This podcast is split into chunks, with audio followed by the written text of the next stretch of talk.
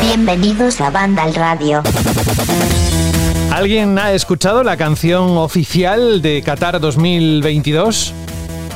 Así como una canción de Mark Anthony cantada en otro idioma. ¿No? Bueno, pues antes de que lo busquéis, luego lo vamos a poner en algún momento del programa. ¿Qué tal? Muy buenas, saludos de José de la Fuente, esto es Banda Radio, es el capítulo número 34 de la novena temporada. Hoy, la verdad es que si algo define, siempre lo decimos, ¿no? Que la actualidad marca el ritmo del programa y a veces pues diseñamos en función de lo que nos deje la semana. Pero es que esta semana no nos ha dejado más margen que ir noticia tras noticia, tras noticia, tras noticia, porque ya lo veníamos anunciando que en este mes de mayo la cosa se podía calentar y vaya que si se ha calentado. Tenemos un montón de noticias que nos gustaría compartir con vosotros. La verdad es que es uno de esos programas que si estás al día de la actualidad más o menos, seguro que te va a venir bien para incluso formar tu propia opinión, escuchar la, la del equipo y si no sabes mucho de la actualidad de la semana, es perfecto para que nosotros te lo contemos. Así arrancamos. Y con estas ganas, por cierto, tenemos una petición para el final de la, de, este episodio de una canción que nos llega desde Guatemala. Es que Banda al Radio no tiene límites ninguno geográficos y ningún tipo. Vamos, está Rubén aquí. O sea, Rubén Mercado, muy buenas. Muy buenas, tú siempre disfrutando, ¿no? Metiéndote conmigo. ¿eh? Hombre, que hacía una semana que no lo hacía, así que déjame al menos disfrutarlo un poquito. Aparte de que está llegando el calor y se nota, ¿eh? Que vamos un poco más agitados de lo normal. ¿Cómo estás? Yo voy agitado como siempre, da igual si haga frío o calor. Y la verdad que contento, esta semana es la semana del orgasmo para mí, por todos los datos fiscales de todas las compañías y todos los números y esas cosas que tanto me molan, con lo que entre el calor y los datos y las cifras y estas cosas, pues voy cachondo todo el día, la verdad. Mira, iba a hacer un chiste, pero no quiero añadir más leña al fuego de lo que has hecho ya, o sea que gracias por estar con nosotros. Tenemos también a Alberto González. Hola, Alberto. Yo ya con los inicios de Rubén nunca sé qué esperar. La semana del orgasmo, eh, voy cachondo todo el día. Bueno, pero es que no da tiempo a asimilar, ¿no? En los minutos de banda radio ya empezamos siempre en lo álgido. Pero es normal, si es cierto que es eh, la semana en la que las grandes corporaciones y compañías de videojuegos dan sus números, sus datos, sus cifras de ventas y en encima hemos tenido unas últimas horas un auténtico carrusel de noticias, mm, mm. de retrasos, de cambios, de gameplays. Sí. Creo que va a ser un programa de banda al radio muy cargadito. ¿eh? Mira, el otro día un compañero, por cierto, un saludo Moisés, que nos escuchas cada semana, a veces con un poco de retraso, y me lo cuenta unos cuantos días después, me dice, pero ¿cómo se os ocurre hablar de váteres en el programa de banda al radio? Digo, bueno, pues espérate, que no has escuchado lo que, lo que viene. Y el de hoy no va a ser menos. Oye, me, me comentabas antes algo de un estreno de Netflix que ha sido un poco birria, ¿no? ¿A qué te referías? Bueno, tenemos el primer tráiler de la nueva adaptación de Resident Evil, ¿no? De Netflix, que es un poco, un poco extraña, ¿no? Porque ya sabíamos que iba a ser muy libre, que iba a contar una historia totalmente alternativa, con una Raccoon City en el 2022, con dos líneas temporales centradas en las hijas de Wesker, pero es que el primer tráiler me dice entre poco y nada. De hecho, es que se lo comentaba Jorge en Petit Comité, que me quedo incluso con esa adaptación nueva, ¿no? Que vimos a finales del año pasado, que por lo menos era más honesta ¿no? con la mitología del videojuego. De todas formas, vamos a ver, se estrena en julio, pero de momento si ya teníamos un poquito la ceja arqueada, creo que este teaser nos hace incluso dudar un poco más de la, de la adaptación que veremos a la plataforma de streaming. Está la cosa bastante complicada para Netflix, bueno, el mundo de las criptomonedas, pero no vamos a entrar en eso. Siempre hay algo que comentar, ¿eh? pero cada semana. Así que vamos a... Gracias, eh, por cierto, Alberto, por estar con nosotros una semana más. Vamos con... Estamos hablando de criptomonedas. Voy a hablar con el hombre más críptico de Vandal, Jorge Cano. Muy buenas. Hola, buenas. ¿A qué no pensabas que te iba a sí, sí, me ha, dejado, me ha dejado roto, me ha dejado no sé ni qué decir. Oye, eh, no, no te voy a preguntar por las criptomonedas, ni mucho menos, porque además es que eh, antes lo veníamos comentando antes de grabar. Me refiero que cómo estaba el tema, bastante complicado. Pero sí que te da igual cómo esté el tema. Eh, con las criptomonedas siempre hay que holdear. Hay que holdear, ¿no? Y holdeas, y si holdeas nunca pierdes. Claro, claro. si no vendes, no pierdes. Claro, claro. Oye, no, lo que te quería preguntar es que menudo año se nos está quedando, ¿eh? Eh, lo digo porque vamos ahora a entrar en ello, ¿no? En noticias y demás, pero menudo año desértico nos está quedando. Pues, a ver, tampoco diría eso, pero sí es cierto que en los últimos años ha habido varias veces en las que hemos dicho, uff, el año que viene va a ser increíble, madre mía, el año que viene la de juegos que van a salir, y luego no era para tanto porque se retrasaban varios de los importantes. Y recuerdo a final de 2021, wow, el 2022 va a ser increíble porque va a salir Zelda Breath of the Wild 2, va a salir God of War Ragnarok, va a salir eh, Elden Ring, va a salir Starfield, y de momento Zelda y Starfield se han caído. Eh, yo Creo que God of War no, no se va a caer. Creo que estoy, vamos, pongo la mano en el fuego a que va a salir este año. Yo tengo mis dudas, Jorge, ¿eh? Perdón. Yo mm, iba, iba, a decir que me ha puesto en el juego, pero está feo. No, no hace falta jugarse nada. Yo estoy seguro que va a salir God of War Ragnarok este año. Y Starfield ya lo dije yo en el programa, que vamos, que no me extrañaba nada que se fuera a retrasar y que la fecha que pusieron pues fue un brindis al sol. Era muy bonito, 11 del 11, porque eh, igual la misma fecha de Skyrim y tal, pero cuando se anuncia una fecha de un juego con tanta antelación, sabiendo ya a estas alturas lo complicado que son los desarrollos de los videojuegos y lo cautelosos que hay que ser. Eh, eso, decir una fecha tan lejana como cuando se anunció en junio del año pasado esa fecha, es que era muy poco creíble. Y fijaos lo que está ocurriendo un poco con Gozo of los que están siendo todo lo contrario, están siendo muy, muy precavidos de dar una fecha porque se nota que no la quieren mover, ya le pasó al primero que se tuvo que retrasar. Y hasta que no estén segurísimos, segurísimos de que lo van a tener para tal fecha, no, no, la van a anunciar y están siendo, están siendo bastante, bastante precavidos en ese aspecto. Y nada, no, me sorprende cero lo de Starfield, pero sí que, bueno, pues al final este año que era tan, tan maravilloso, pues no lo va a ser tanto. Y sí que es cierto que la primera mitad hemos tenido ese Elden Ring y ese Horizon, pero se está desinflando la cosa bastante. Ahora en mayo no ha habido prácticamente nada. Y lo que hay para otoño-invierno a mí personalmente no me ilusiona demasiado, porque se gozan Nikes, que si queréis luego lo, hablaremos, que es un gameplay esta semana, pues no pinta especialmente deslumbrante. Y bueno, habrá, yo, yo imagino que habrá alguna sorpresa ahora en junio de algún juego de final de año que no sabemos que va, que va a salir ahora mismo y que, que, anunciarán y que saldrá, por ejemplo, el, el nuevo Forza Motorsport, eh, que ya lleva mucho tiempo en desarrollo, quizás sea una de las sorpresas que tenga eh, Microsoft para este final de año. Y alguna cosita más, estoy seguro que eso, que juegos que no nos han presentado todavía que saldrán, pero sí que es cierto que la sensación es que se ha desinflado un poquito, sobre todo porque para mí era Starfield sin duda uno de los juegos más esperados del año, vamos, del y al igual que, el nuevo Zelda, que se caigan esos dos, esos dos juegos tan, tan importantes y tan grandes, pues ha perdido muchos enteros el, 2022 y nada, ya me veo en, a final de año diciendo, wow, el 2023 va a ser increíble. Pero bueno, que, es cierto que, va a ser bastante potente porque eh, si van a salir en primavera tanto Starfield como Breath of the Wild 2, pues vaya dos pepinos, ¿no? Para, para empezar el año. Yo sigo, Jorge. Luego supongo que lo comentaremos dentro de las noticias, lo de la cancelación o el retraso de Starfield, todo esto. Yo sabéis que siempre llevo una línea en el que, eh, y además, Jorge, tú siempre eres muy crítico conmigo, ¿no? Eh, yo creo que, muchos de estos retrasos eh, están bien en la situación en la que se está. ahora mismo, el poder rentabilizar cualquier superproducción, cualquier cuádruple A, como ya están diciendo, es imposible, es inviable con la falta de esto que hay, con, la, con el parque instalado de consolas de nueva generación tan bajo, eh, yo creo que muchos de esos retrasos que lo enmascararán para mejoras, porque no está acabado, por lo que sea, eh, como salen muchos juegos que están sin acabar y nunca es un grave problema porque se va solucionando, es porque es inviable para cualquier compañía sacar un título eh, en estos momentos. Por eso dudo lo de God of War. Yo, si tuviera que apostar, apostaría de que no, a no ser que Sony lo utilizara un poco como revulsivo al desastroso año de gestión que están teniendo por, por esa falta de consolas que no, que, no se va a arreglar. Mira, justamente hoy... Eh, God of War no ya, pero da, igual, pero mira, justamente hoy estaba. Y, tienen que sacar algo estas navidades, o sea, está clarísimo que sale. bueno, sí, deberían, deberían, pero bueno, justamente hoy eh, he estado comiendo con, un, bueno, con el, jefe de compras de uno de los principales retailers de videojuegos y de tecnología españoles, unos que no quiero decir marcas, pero van con un polo rojo y no son tontos, eh, y me decía, hemos empezado la comida diciendo, ostras, está la cosa fatal, no puede estar peor.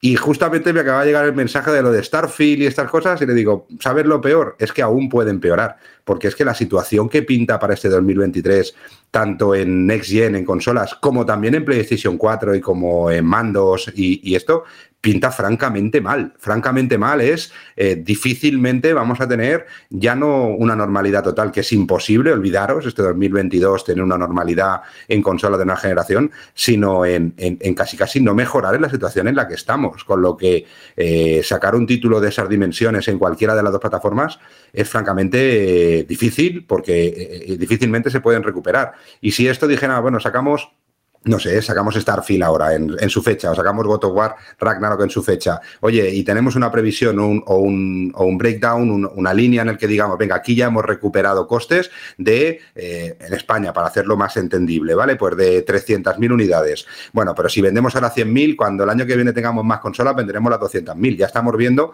y lo vemos en los artículos de ventas de cada semana, que antes los lanzamientos, los buenos lanzamientos aguantaban tres semanas, cuatro semanas dentro del top 10 con una caída muy brusca de la segunda semana o tercera semana a la cuarta. Ahora hay lanzamientos que aparecen relativamente mal en primera semana de lanzamiento y directamente la siguiente semana desaparecen. Y de aquí tres meses nadie se acuerda de ese juego, ya no ser que haya una, un reposicionamiento de precio, una promoción, o que te lo metan con los packs, como estamos viendo algunos títulos que están metiendo en el top 10, en esos maravillosos packs de, PlayStation 5, totalmente desaparecen. Es decir, que es imposible no vender lo que no vas a vender ahora, con lo que yo sigo teniendo mis dudas de que todo esto eh, no sea un poco también por esa situación. Y acordaros que las compañías cierra el año fiscal en marzo, con lo que para ellos lanzarlo en Navidad o lanzarlo en marzo a nivel inversión, a nivel, eh, eh, bueno, pues inversores, eh, cifras de datos y todo esto, no les es mucho problema. Les es más problema sacar un juego cuando no hay consolas a donde jugarlo que sacarlo más adelante, que saben que sí. Rubén, estás analizando esto del retraso de Starfield en términos y en código de viejo mundo. A Microsoft le da exactamente igual. Microsoft lo que quiere es vender Game Pass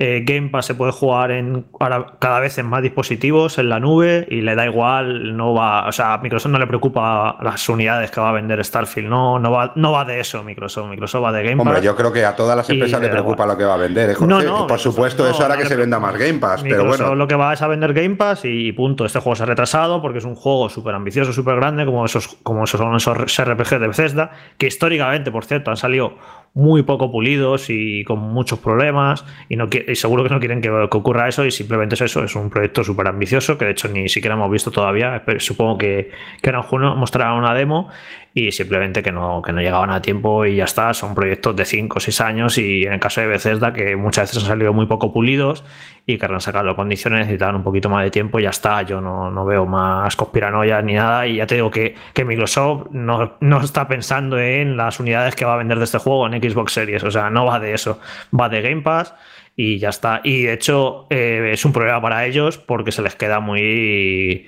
con en el aire el año. O sea, no han sacado ningún juego todavía.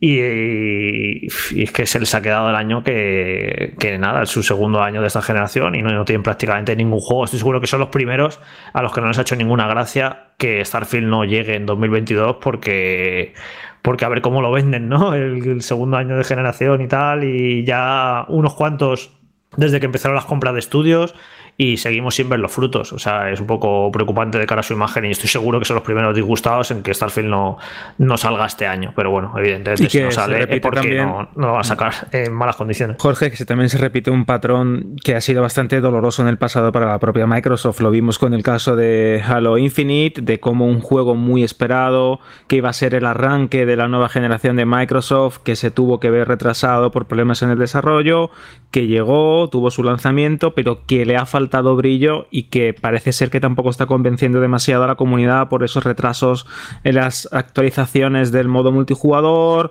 que la propia 343 parece que no sabe qué quiere hacer o de qué manera quiere enfocar el, juego y que parece mentira, pero son una serie de problemas y una serie de gestiones en el tema de lanzamientos, de eh, desarrollos, de distribución de catálogo, que al fin y al cabo, como bien dices, es lo que más le importa a Microsoft, el tema de mantener a Game Pass eh, llena de grandes lanzamientos, no solo del último indie o de juegos de third party que puedan generar beneficios o un atractivo, un valor añadido al suscriptor, sino también de potenciar una marca propia, una exclusividad y en este caso Starfield como Redfall también en, menor medida eran piezas fundamentales en el, en el horizonte más cercano de lanzamientos de Microsoft. A mí me aterra Eh, vamos a ver qué presenta también en, junio, por si hay algún tipo de bombazo, algún tipo de exclusividad o algún. Espera, espera, espera, espera, espera, que algún montón aquí de títulos, pero vamos a ver. Que estáis ya, pero si estamos, no, hemos entrado ni siquiera en el bloque de noticias. Bueno, ya decía yo que la temperatura estaba subiendo, pero tenéis unas ganas de abordar la actualidad. Es verdad que esto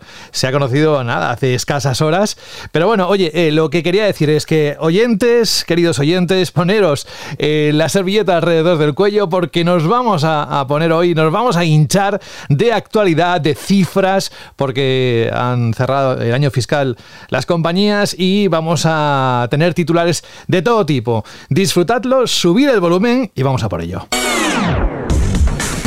Radio. Ya prácticamente lo han comentado todo, pero espero que haya algo más.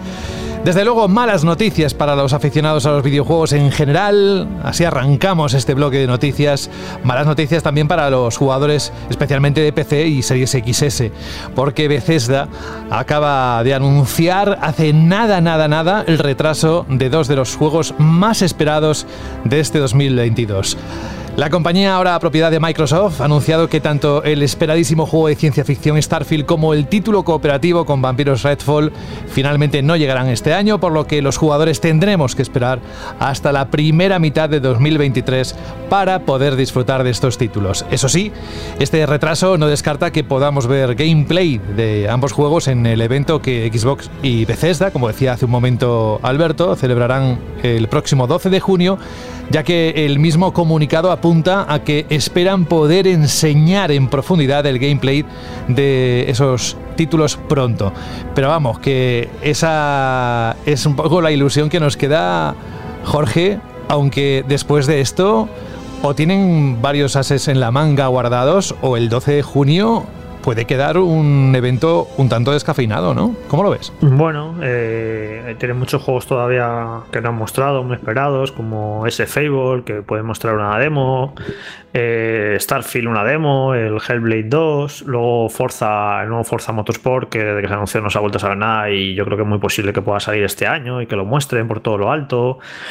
Pueden tener alguna cosa por ahí de Bethesda o de algún otro estudio que no sabemos. Yo insisto en que Machine Games han pasado ya mucho tiempo desde que lanzaron el Wolfenstein 2 y que no me enseñaría que tuvieran por ahí algún proyecto muy avanzado eh, más allá de, Indiana Jones y que a lo mejor se lo sacan de la manga y, sale este año. Yo creo que van a tener seguro un par de juegos que no que van a salir este año y, un poco van a maquillar ¿no? en el año.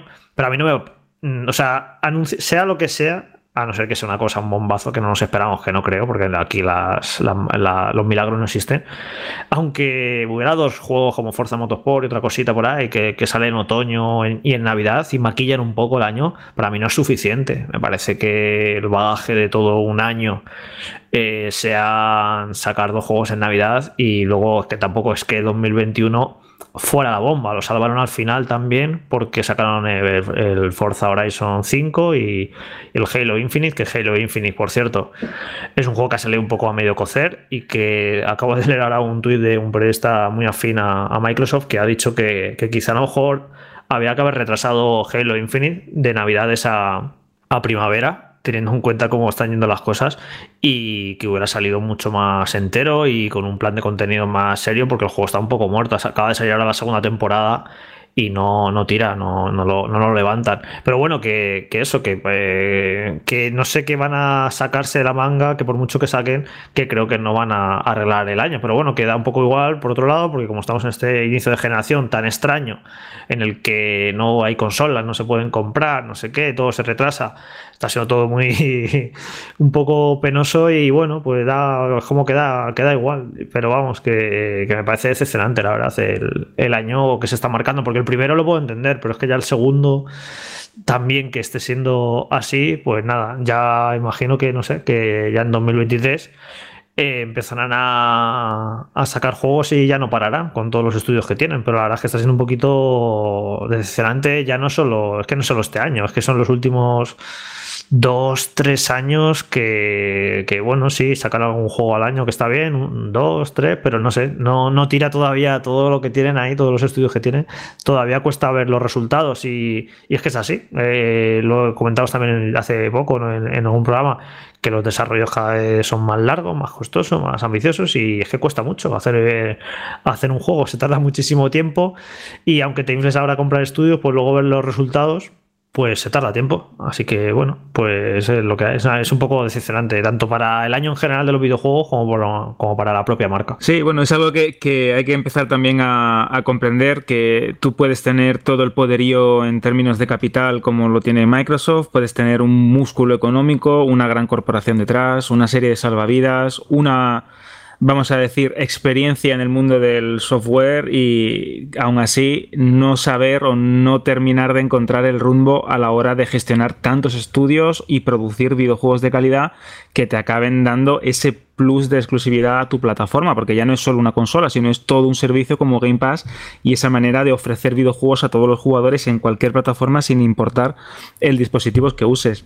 Phil Spencer es verdad que enderezó un barco ¿no? que estaba a la deriva como, como era la marca Xbox en la, en la, generación de Xbox One, sobre todo al principio, y poco a poco parece que ha ido dando sus frutos. El problema es que todavía le falta ese brillo, ese lustre, ese gran videojuego o esa serie de grandes videojuegos que justifiquen todas estas adquisiciones que hemos tenido en los últimos años y que han ido reforzando el catálogo o el portfolio ¿no? de, de, de, grandes marcas y licencias que parece ser que todavía no están llegando al jugador. Y esa es la gran lástima, porque eh, como fanático de la marca, como jugador o como usuario de las consolas de Xbox, entiendo que no siempre se puede vivir de promesas. Y cuando siempre estás esperando el gran lanzamiento y ese gran lanzamiento no llega o le falta calidad o no termina de cuajar, pues entiendo que al final te acabes decepcionando y, creas que esa gestión tan maravillosa que parecía que estaba haciendo Phil Spencer en un primer momento, pues no sea tal.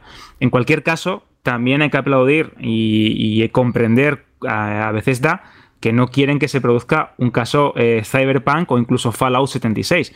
No olvidemos que en el caso de Fallout 76, que les llega y les pilla de cerca, lanzaron un videojuego con componente online que durante los primeros meses fue una auténtica, una auténtica locura, que fue una colección de problemas, de errores técnicos, de conexiones que no funcionaban, un juego que estaba literalmente roto y que poco a poco se ha ido solucionando, teniendo en cuenta la ambición de Starfield y teniendo en cuenta también el precedente de Cyberpunk 2077, que bueno, mm, yo creo que toda la literatura, todas las noticias y todo lo que pasó con aquel juego es más, es más que de sobra conocido es lógico también que hayan decidido dar ese paso y decir, vamos a intentar eh, retrasarlo, vamos a ver cómo podemos enderezar esto y vamos a darnos un tiempo de un tiempo extra, ¿no? De cara al desarrollo. También es cierto que hay periodistas que ya escucharon en el momento en el que se anunció la fecha de lanzamiento de ese Starfield con aquel con aquella fecha simbólica que se quedaron realmente sorprendidos cuando vieron esa fecha labrada o esculpida en piedra, como decía eh, Tom Howard, en relación al juego, porque decían, es que no estamos avanzados, el juego está muy verde y nos parece una fecha o una, una, fecha de entrega demasiado cercana. Y bueno, pues al final se ha acabado cumpliendo. Yo como Microsoft quizá, o como Bethesda, no habría apretado tanto a las tuercas y no habría dado una fecha tan clara y tan concreta, sobre todo sabiendo cómo estaba el desarrollo del juego, a no ser que haya pasado algo de última hora y que pues hayan replanteado ciertas mecánicas, cosas que dudo, ¿no? pero bueno, nunca se sabe, eh, tan clara, ni una fecha tan clara, ni un lanzamiento tan, tan, tan, tan específico, porque al final acabas generando una decepción en tu comunidad de jugadores y eso, pues bueno, nunca es bueno tampoco. Como decíamos, la noticia se ha producido hace escasas horas, solo hace falta darse una vuelta por Vandal, por la página web y ver los casi 300 comentarios que hay ahora y seguro que va a crecer, es decir, va a ser una noticia que se va a comentar mucho durante las próximas horas y días y es que la decepción por decirlo bien grande, es mayúscula dentro de la comunidad de Xbox. Bueno, en general, ¿no? Porque al fin y al cabo es una mala noticia para todos aquellos que nos gustan los videojuegos. Bueno, eh, si pensáis que dentro de los títulos de batalla, de guerra que este año vamos a tener, os puede salir algún nombre por ahí, yo creo que la guerra, guerra, está realmente en el fútbol. Y es que Electronic Arts, ojo, eh, lleva desde octubre del año pasado anticipando un posible cambio de nombre para FIFA, su juego estrella, su gallina de los huevos de oro. Esa famosísima saga de juegos de fútbol, como sabéis. Hasta ahora no era más que una idea con muchas posibilidades de hacerse real, pero no ha sido hasta esta misma semana cuando se ha confirmado oficialmente. FIFA dejará de llamarse FIFA en julio de 2023. A ver, no sea tan inmediato, queda tiempo. De hecho, todavía queda una nueva entrega que mantendrá ese título y a partir de entonces pasaremos a conocerlo por su nuevo nombre que, como anticipaban los rumores, será EA Sports FC. Las licencias de equipos, jugadores y ligas se mantendrán como hasta ahora. Y aprovechando ese cambio de era, tal y como lo describen desde Electronic Arts, este último FIFA promete ser, vamos, el que queda por salir, promete ser el más grande que se ha desarrollado hasta ahora. Tendrá más características, más modos de juego, contenido de la Copa Mundial de la FIFA Qatar 2022 y más equipos, ligas, competiciones y jugadores que ningún otro FIFA hasta la fecha. ¡Wow! wow va a ser fantástico. Bueno, pero eso no queda ahí. Porque si nos vamos a la organización, a la FIFA, ¿qué ocurre? Pues que ha emitido un propio comunicado, esto que suena de fondo, es lo que decía al principio de arrancar este capítulo. Esta es la banda sonora oficial de la FIFA World Cup Qatar 2022, una canción de Mark Anthony, pero cantada en su idioma. Bueno, pues en ese comunicado la FIFA señala que la separación con Electronic Arts les permitirá lanzar nuevos videojuegos de fútbol que serán desarrollados y distribuidos por terceros, algo que en palabras de la compañía proporcionará más opciones para los aficionados al fútbol y a los juegos. En el periodo previo a la Copa Mundial de la FIFA Qatar 2022, en la Copa Mundial Femenina de la FIFA Australia y Nueva Zelanda 2023, además parece ser que actualmente ya se están llevando a cabo conversaciones con editores de juegos líderes, empresas de medios de comunicación e inversores para desarrollar el nuevo juego de FIFA, no de Electronic Arts, para 2024. Gianni Infantino, que es el presidente de la FIFA, ha comentado que el único juego auténtico y real que lleve el nombre de la FIFA será el mejor disponible para los jugadores y los aficionados al fútbol. Escuchad, escuchad.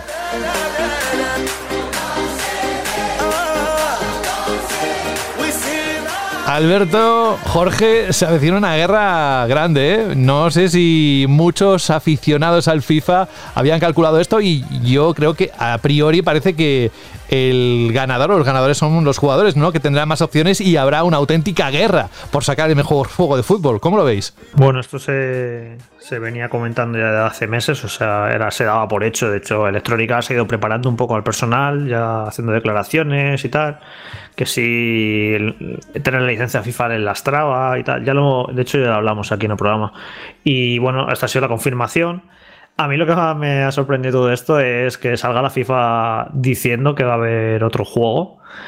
Eh, porque si algo, eh, si algo hemos aprendido con los años, sobre todo los que, a los que nos gusta el fútbol y hemos jugado mucho a juegos de fútbol, es lo difícil que es hacer un juego de fútbol. Es algo complicadísimo, es algo que cuesta años eh, sacar una versión y otra y otra, ir puliendo, ir mejorando y para aquí para allá. O sea, para llegar al éxito de FIFA Electronic a ser el juego que es ahora con todo lo que vende y con lo pulido y lo bien que está, por, mucho por muchas críticas que reciba, eh, le, costó muchísimos años. Y fijaos, Konami con Pro Evolution Soccer, que en los primeros finales de los 90, primeros 2000, era el mejor juego de fútbol con diferencia abismal, era indiscutible, era una auténtica gozada para los que nos gustaba jugar a videojuegos de fútbol y ese reinado lo, perdió completamente a base de, liarla, de ya no fue tanto tan bien porque FIFA fue mejorando con el paso de los años, más o menos hasta el 2008 fue cuando empezó FIFA a ser lo que es ahora, que sacó un juego muy bueno. Y justo ahí empezó el declive también, ya había empezado de, de Pro Evolution Soccer. Y fijaos ahora lo que es una cosa y otra, Pro Evolution Soccer ha desaparecido, ya no es un juego de pago, ahora es un juego free to play, que fue una catástrofe el lanzamiento, que ahora medio han, han apañado, o sea, cómo han cambiado las cosas. Y decir tan a la ligera y tan alegremente que no, vamos a sacar un juego de fútbol que va a competir con FIFA, cuesta mucho eh, creer, la verdad, porque es, que es eso, es muy, muy, muy difícil hacer un juego de fútbol y yo no veo ahora mismo quién podría eh, plantar cara a FIFA, ni siquiera ya plantar cara a FIFA, eh, simplemente hacer un buen juego de fútbol, es que es muy difícil hacer un buen juego de fútbol. Y lo de siempre, que lo llevo escuchando yo años y años y años, que es, pues si es que si los de 2K hicieran un juego de fútbol sería increíble, como si un juego de baloncesto fuera lo mismo que hacer un juego de fútbol, ¿sabes? Es como, haces bien un juego de, baloncesto, pues ya puedes hacer bien cualquier deporte, es lo mismo, ¿no? Son muñecos con una pelota, pues hacer, eh, y es que no es así, es que un juego de fútbol y un juego de baloncesto no tienen absolutamente nada que ver, y de hecho eh, vimos cómo... Eh, Visual Concept, los que hacían los NBA 2K, cogieron la licencia de la lucha libre y fue un auténtico desastre. Es que no, porque sea muy talentoso haciendo un juego de baloncesto no quiere decir que vayas a hacer otra cosa bien. Y, si es que llevo tantos años escuchando eso de, es que si 2K hicieron un juego de fútbol, pues si 2K hicieron un juego de fútbol, pues habría que verlo, porque es que es muy difícil hacer un juego de fútbol. Así que yo no veo ahora mismo a nadie capaz de hacer un juego de fútbol que pueda plantarle cara a FIFA. Si sale un juego de fútbol con el nombre de FIFA, pues mira, eh, un tercer contendiente, por así decirlo, pues va a estar curioso, sobre todo por el morbillo, por ver, a ver qué han hecho y, y sobre todo porque hay un juego en el mercado que se llame eh, FIFA 24 y que no sea el de Electronic Arts y que va a ser curiosa la situación. Así que veremos y bueno pues va, a ser, va a estar divertido. Yo creo que, que Electronic Arts el hecho de cambiar de nombre eh, su juego que podría sonar a algo dramático y que le iba a afectar muchísimo yo creo que se lo van a montar de una manera que no les va a afectar demasiado. Que, porque además el nombre me parece un acierto, no me había parado a pensarlo hasta, porque ya se venía rumoreando que podía ser este nombre, pero luego después de FIFA lo que más le suena a un jugador de FIFA es EA Sports, porque es además cuando arrancas el juego es, es un clásico lo de los logos y dicen EA Sports, así que es efectivamente, entonces eh, es muy inteligente coger ese nombre, porque la gente va a saber lo que es, ¿sabes? Eh, sabe, y además yo creo que este año van a lanzar el último FIFA, FIFA 23, ya va a ser el año que viene cuando sea su, su con el nuevo nombre, y yo creo que este año, este FIFA 23, van a preparar el terreno, va a ser, tengo mucha, curiosidad también por verlo, eh, seguro que van a preparar el terreno de mil maneras para meterte por los ojos que sepas que va a ser a partir del año que viene EA Sports. No me extrañaría que en la portada ponga FIFA 23 en pequeño y ya eSports en más grande, en los menús del juego. Que tienen mil maneras de hacer la transición y de preparar a la gente para el cambio de nombre. Yo creo que no les va a afectar.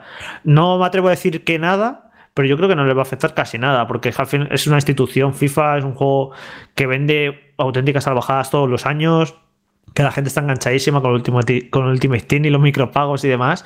Y yo creo que el cambio de nombre no, no le va a afectar. Y nada, eso, la curiosidad por ese rival de ese otro FIFA que no será FIFA, que a ver si lo sacan. Yo dudo incluso, fíjate lo que os digo, yo dudo de que llegue a salir un juego con la, con la marca. Yo creo que es un poco se han tirado un farol o se han venido arriba un poco por despecho, pero yo en serio dudo que vaya a salir un juego con el nombre de FIFA y que mucho menos que le pueda plantar cara. Yo creo, sí. Yo también pienso igual, Jorge. Yo creo que esto de va a salir un juego de FIFA y será el verdadero juego de fútbol suena más bien a en un momento sacaremos una aplicación, buscaremos la forma de que los micropagos y los NFT o el coleccionismo de, trading cards virtuales tenga algún tipo de efectividad y para de contar. Hacer un videojuego de fútbol es difícil, ya lo hemos visto con Konami. A Konami le está costando muchísimo levantar ese eFootball después de ese inicio tan traumático que tuvo. Y FIFA se puede llamar como sea, eh, la comunidad de jugadores está más que asentada, la gente tiene ya muy interiorizada eh, los modos de juego, el FIFA Ultimate Team, bueno, en este caso Ultimate Team, porque encima es que no tienes ni que cambiar la, licencia, es algo, una inercia comercial que tienes ahí completamente ya desarrollada de hace muchísimo tiempo, y encima vas a mantener las licencias de los equipos, de los jugadores y las ligas como hasta ahora. Con lo cual, eh, eso es algo que la propia Electronic Arts eh, juega, con, juega con todo. Se podría decir, haciendo el símil futbolístico, que juega en casa, ¿no? Y con el marcador a favor. Eh, una cosa que sí me, parece, me parece bastante curiosa con, en relación a todo esto, este tema de, tener en un hipotético escenario tres grandes competidores de, videojuegos de fútbol en, un, en, consolas o en, o en PC, es ver eh, cómo cada una de las marcas, si es que esta FIFA, pues al final acaba sacando su propio videojuego, su propio entorno de, juegos deportivos, va a intentar apostar por un estilo de juego o por un tipo de, de identidad para diferenciarse de los demás. Esto algo que hemos visto en los juegos de baloncesto, cuando NBA Live, con 2K, Hemos visto también algunos juegos de, de rallies en su momento también, como algunos apostaban con V Rally, otro era Colin McRae, como cada uno buscaba una licencia, como cada uno buscaba eh, una jugabilidad o una estética o, una serie de elementos propios, vamos a ver si también se lleva al mundo de fútbol, porque eh, FIFA siempre ha sido, en este caso de Electronic Arts, ha sido un, arcade, ¿no? Porque era más un correcalle, la gente quería meter goles, eh, Pro Evolution Soccer tuvo una época muy de simulador, después ahora también está experimentando a ver cómo puede encontrar el equilibrio entre diversión y realismo. bueno, puede ser, puede ser curioso. Pero una cosa que es muy importante y que me demostró también el poder que tiene EA Sports a la hora de, manejar muy bien esto que se llama ahora como la conversación online o, o la narrativa o el momentum es como cuando se confirmó el cambio de nombre después de todos estos rumores y de estas declaraciones en el pasado, todo, todos, absolutamente todos los grandes clubes europeos de fútbol sacaron un tuit al mismo momento, marcando el nuevo nombre, marcando su identidad visual, con su logotipo, su simbología, sus gráficos, dejando claro que todos van a estar, o casi todos van a estar en el nuevo juego de eSports de, de fútbol, y que este es el camino y que todo, todo más puede cambiar de nombre, pero va a seguir igual, ¿no? La afición, la comunidad, la licencia. Me pareció también muy curioso a nivel comercial, y como dice Jorge, eh, parece ahora mismo, podemos pensar que es traumático, que es un cambio de nombre complicado, que comercialmente puede ser un error,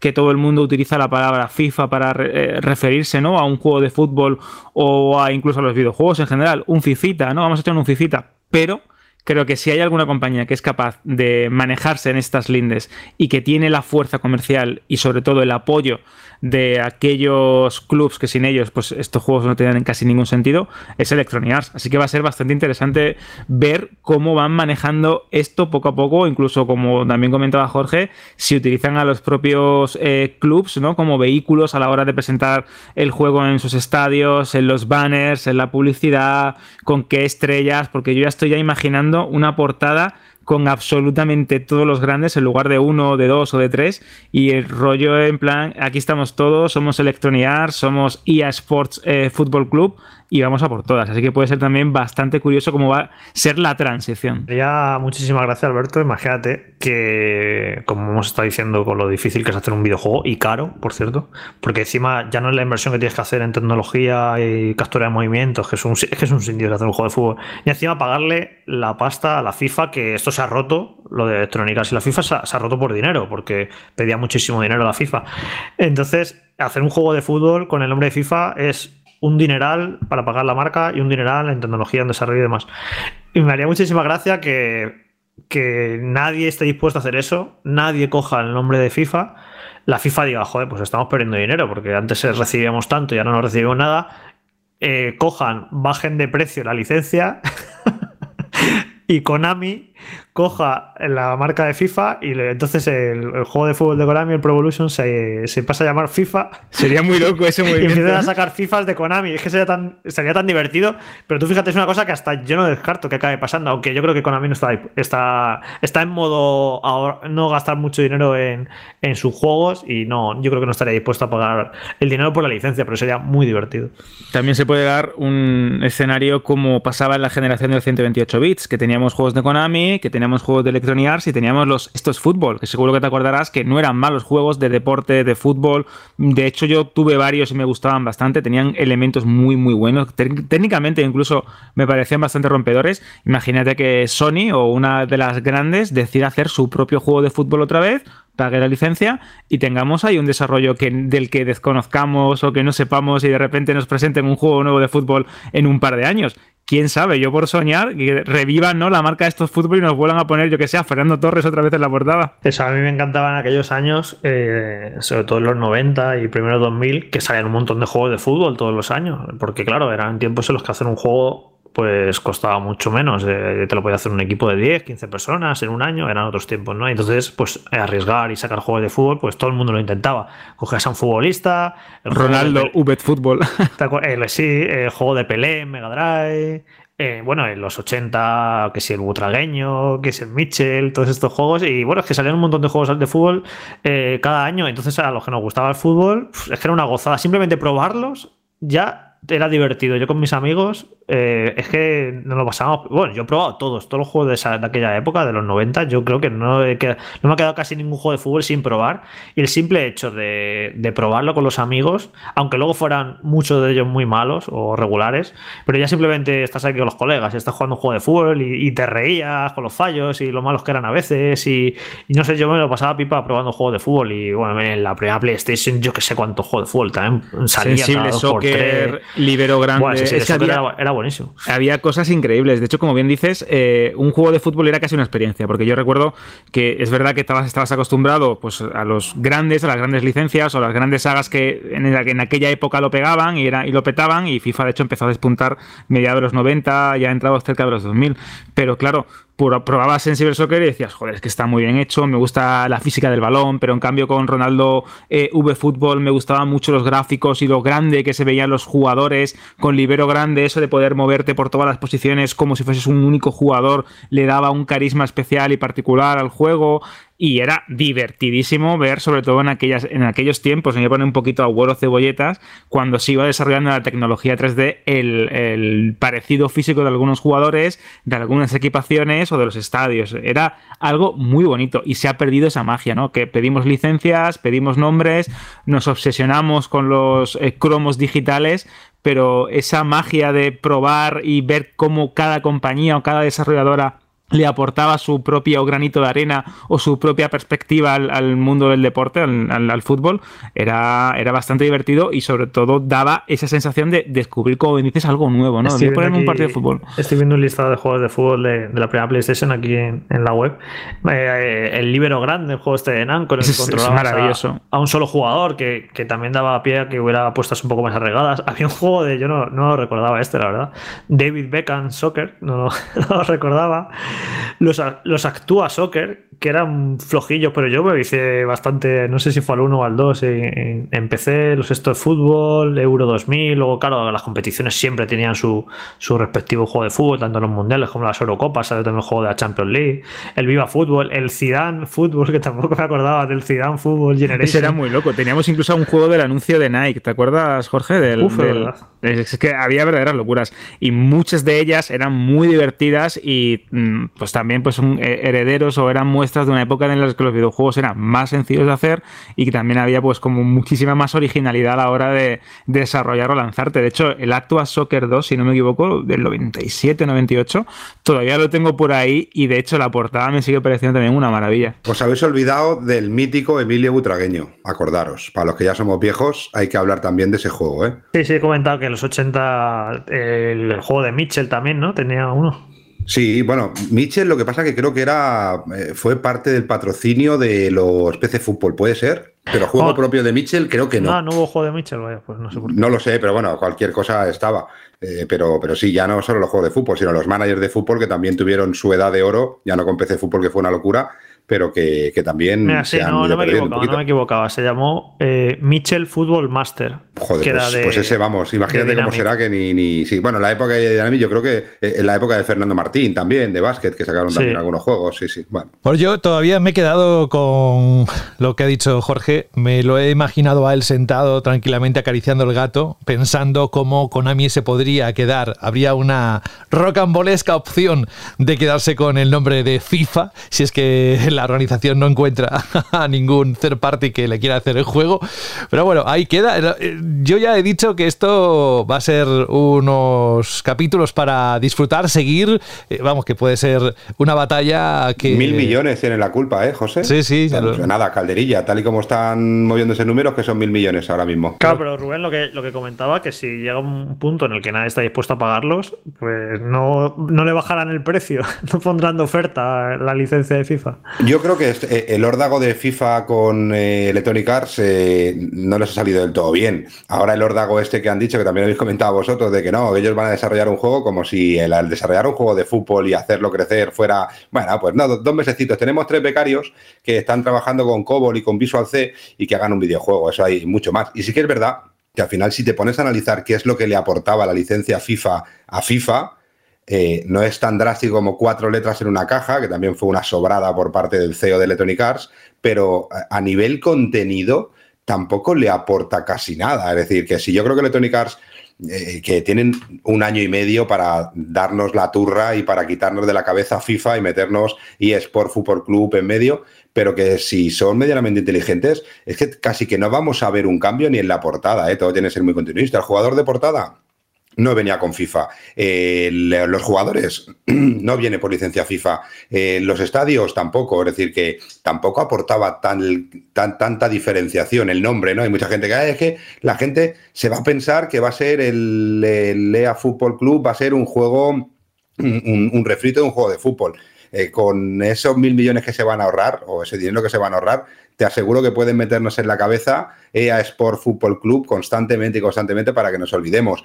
Y el que saque la licencia FIFA o lo hace muy bien o la comparativa o la comparación puede ser muy heavy también. De hecho, fíjate, puede ser un arma de doble filo. ¿eh? Han dicho que, en julio de 2023 será un poco como cuando ya cuando se presente el juego por, oficialmente con este nuevo nombre y por todo lo alto, pero yo creo que van a tener un año para ir preparándonos y, mentalizándonos del cambio de nombre y lo que tú dices, tú fíjate la cantidad de dinero que van a invertir en que se nos grabe a fuego que ese es el nuevo nombre. O sea, yo creo que no, no van a tener ningún problema. Vamos a escuchar EA Sports FC o EA Sports Football Club hasta en la sopa, con la excusa de los eSports, con la excusa del Mundial. Además, el año que viene vamos a entrar en un año que si normalmente los años normales son de locura de fútbol, el año que viene vamos a tener un año de locura de fútbol, con el Mundial de Qatar por primera vez en mitad de la Navidad, es decir, que vamos a tener como un principio de liga y cuando la cosa esté calentita empezará el Mundial de Qatar junto con la Champions por medio, luego parará la liga, pero, pero luego vuelve la liga, vamos a tener liga hasta más tarde y guste o no guste, porque yo estuve viendo también cuando colgamos la noticia en la web,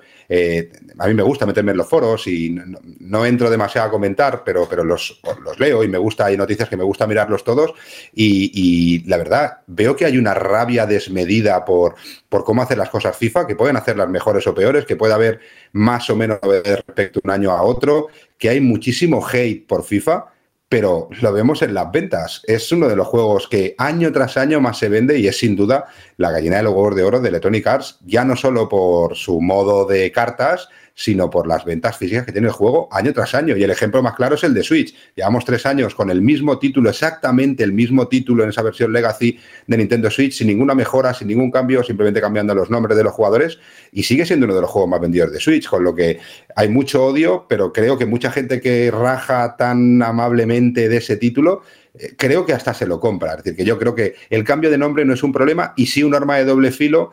Konami yo digo que no, pero yo siempre he pensado esa cosa de 2K, ¿no? El que eh, la única empresa que realmente puede hacer un juego con cara y ojos, juego de fútbol, luego veremos licencias y estas cosas, son 2K, ¿no? Que ya incluso lo hemos hablado en algún programa y Jorge decía que está totalmente eh, apartado ese proyecto, pero ahora sí que sale la posibilidad de aprovechar una licencia como FIFA, pero es un arma de doble filo, o lo haces muy bien o al final sí que el FIFA del futuro puede ser un refrito o una caricatura de lo que es el FIFA actualmente. Bueno, dedicamos, hemos dedicado un montón de minutos a este tema, no es menor, a ver, por eso decía lo de la batalla al principio, pero vamos a movernos, vamos a seguir adelante en los titulares, que tenemos unos cuantos ¿eh? todavía en este bloque de noticias. Ahora, como os dije hace un momento, ajustaros bien la servilleta al cuello porque lo que vamos a degustar es una ensalada de cifras vamos a empezar con Nintendo. Primero vamos a hablar de cómo Nintendo lo ha hecho en este año fiscal, cómo pretende hacerlo el próximo y también hablaremos un poco de lo que la misma compañía ha dicho, se ha expresado al respecto de cuál va a ser la sucesora de la Switch que le preocupa. Vamos primero con los números. Nintendo ha actualizado los datos de ventas de Nintendo Switch y sus juegos en la consola a fecha del 31 de marzo, cierre del año fiscal. Durante el primer trimestre del año y último del año fiscal se han vendido 4,11 millones de consolas y 55,77 millones de juegos. En total, Nintendo Switch alcanza los 107,65 millones de consolas vendidas desde su lanzamiento, como sabéis, en marzo de 2017. Los 10 juegos más vendidos de Nintendo en la consola son los siguientes que podéis ver, porque solo tengo 5 aquí, pero los tenéis todos en la noticia de la página web de Vandal. En el número 5, vamos a hacer los 5 primeros, está esto que suena, Pokémon Sword, Pokémon Shield, con 24,27 millones de unidades vendidas. En el 4... The Legend of Zelda Breath of the Wild con 26,55 millones. En el 3... Super Smash Bros. Ultimate con 28,17 millones. En el 2... Seguida lo habéis reconocido, ¿eh? Animal Crossing New Horizons con 38,64 millones. Y el líder, rey absoluto de los más vendidos para Nintendo, el que más ha vendido, con 45,33 millones, es Mario Kart 8 Deluxe. De hecho, el titular es que se ha convertido en el mejor año de Nintendo en cuanto a venta de juegos. He quitado todas las cifras y al final ese es el titular. El mejor año de Nintendo en cuanto a venta de juegos.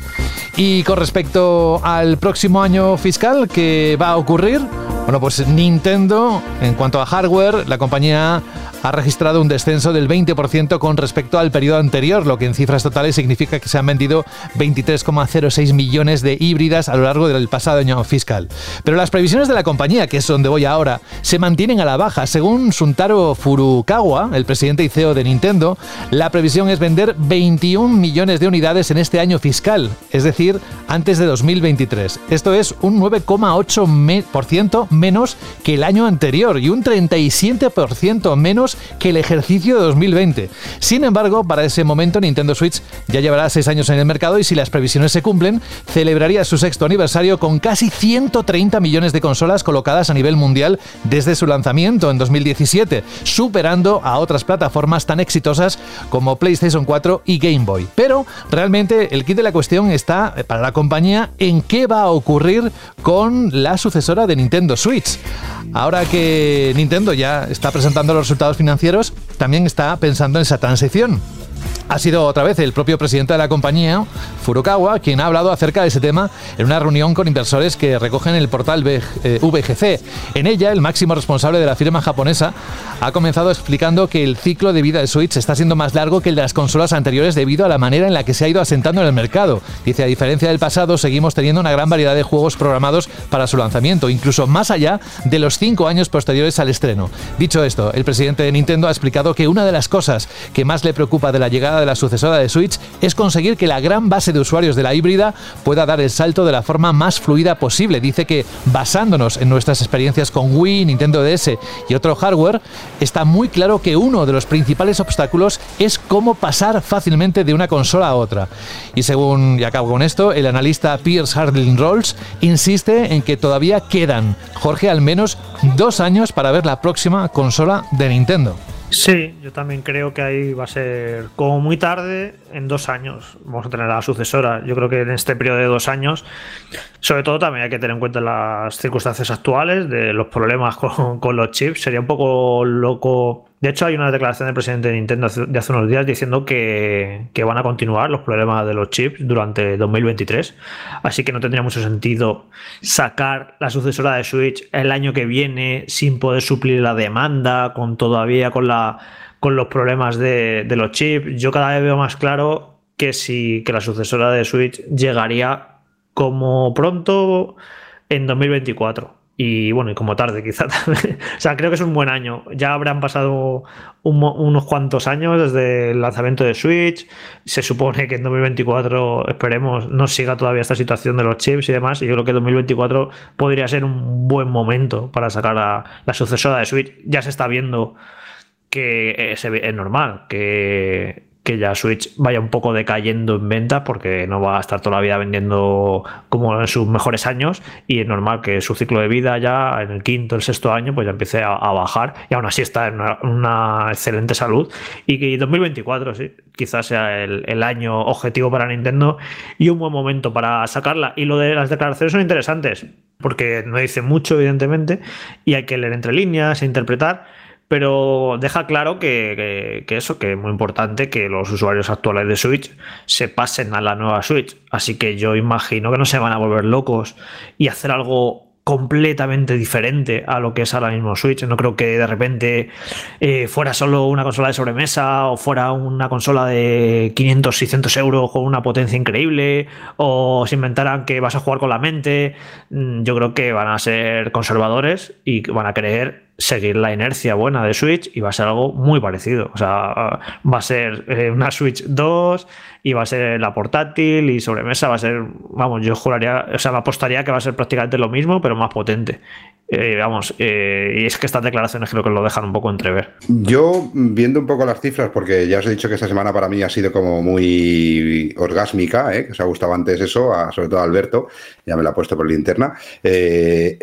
Yo veo, estas cifras y a mí me gusta, ¿no? Pero sobre todo, si analizamos a nivel global, con estas cifras y con la situación en la que estamos y con los dos años que hemos pasado, eh, creo que Nintendo, gracias al éxito de Nintendo Switch, al éxito de su software, es gran parte salvadora de, las, de cómo está el sector.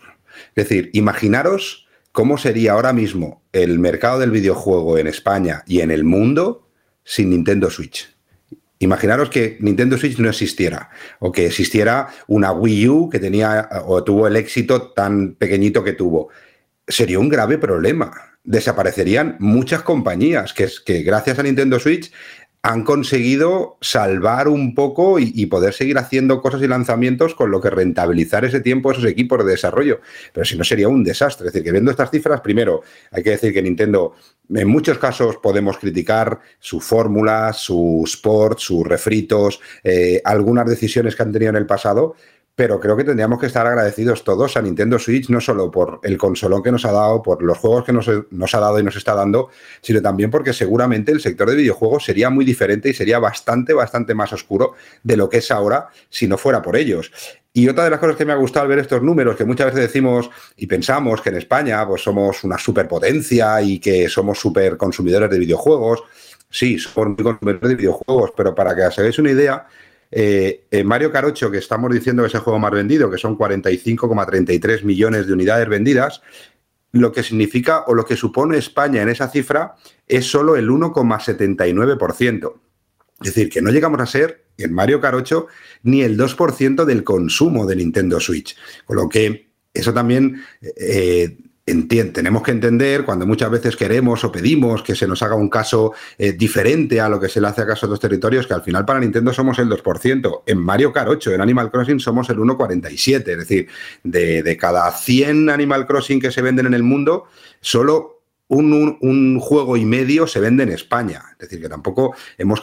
hace muchos años sí que éramos eh, seguramente el tercer territorio en Europa, pero ya no estamos en el tercer territorio en Europa y que somos un poco un porcentaje muy pequeño en el que muchas veces nos quejamos y pedimos cosas y muchas veces se nos dan sin medir realmente lo que somos para Nintendo, que al final somos bueno, siendo sinceros, somos muy, muy poquito, ¿vale? Entonces, eh, muchas veces midamos un poco también qué es lo que pedimos aunque tengamos todo el derecho a pedir eh, lo que queremos, mejores traducciones, mejores gráficos, mejores precios, de todo esto, pero que, que, al final somos, somos lo que somos, ¿no? Y las cifras, pues creo que dejan muy claro la salud brutal que tiene Nintendo y que de momento pues no tienen que preocuparse nada más de seguir alimentando esa plataforma que tienen con esos juegos y estoy opino como Jorge, ¿eh? no tendría ningún sentido el que Nintendo no cogiera una actitud muy continuista de cara a su nueva consola, la lancen en el 2023, 2024 o 2025, 2026, es decir, cuando ellos quieran, pero yo creo que lo normal es que vayan hacia algo muy continuista en una consola híbrida, portátil y de sobremesa, cambiando ciertos cosas, pero sin perder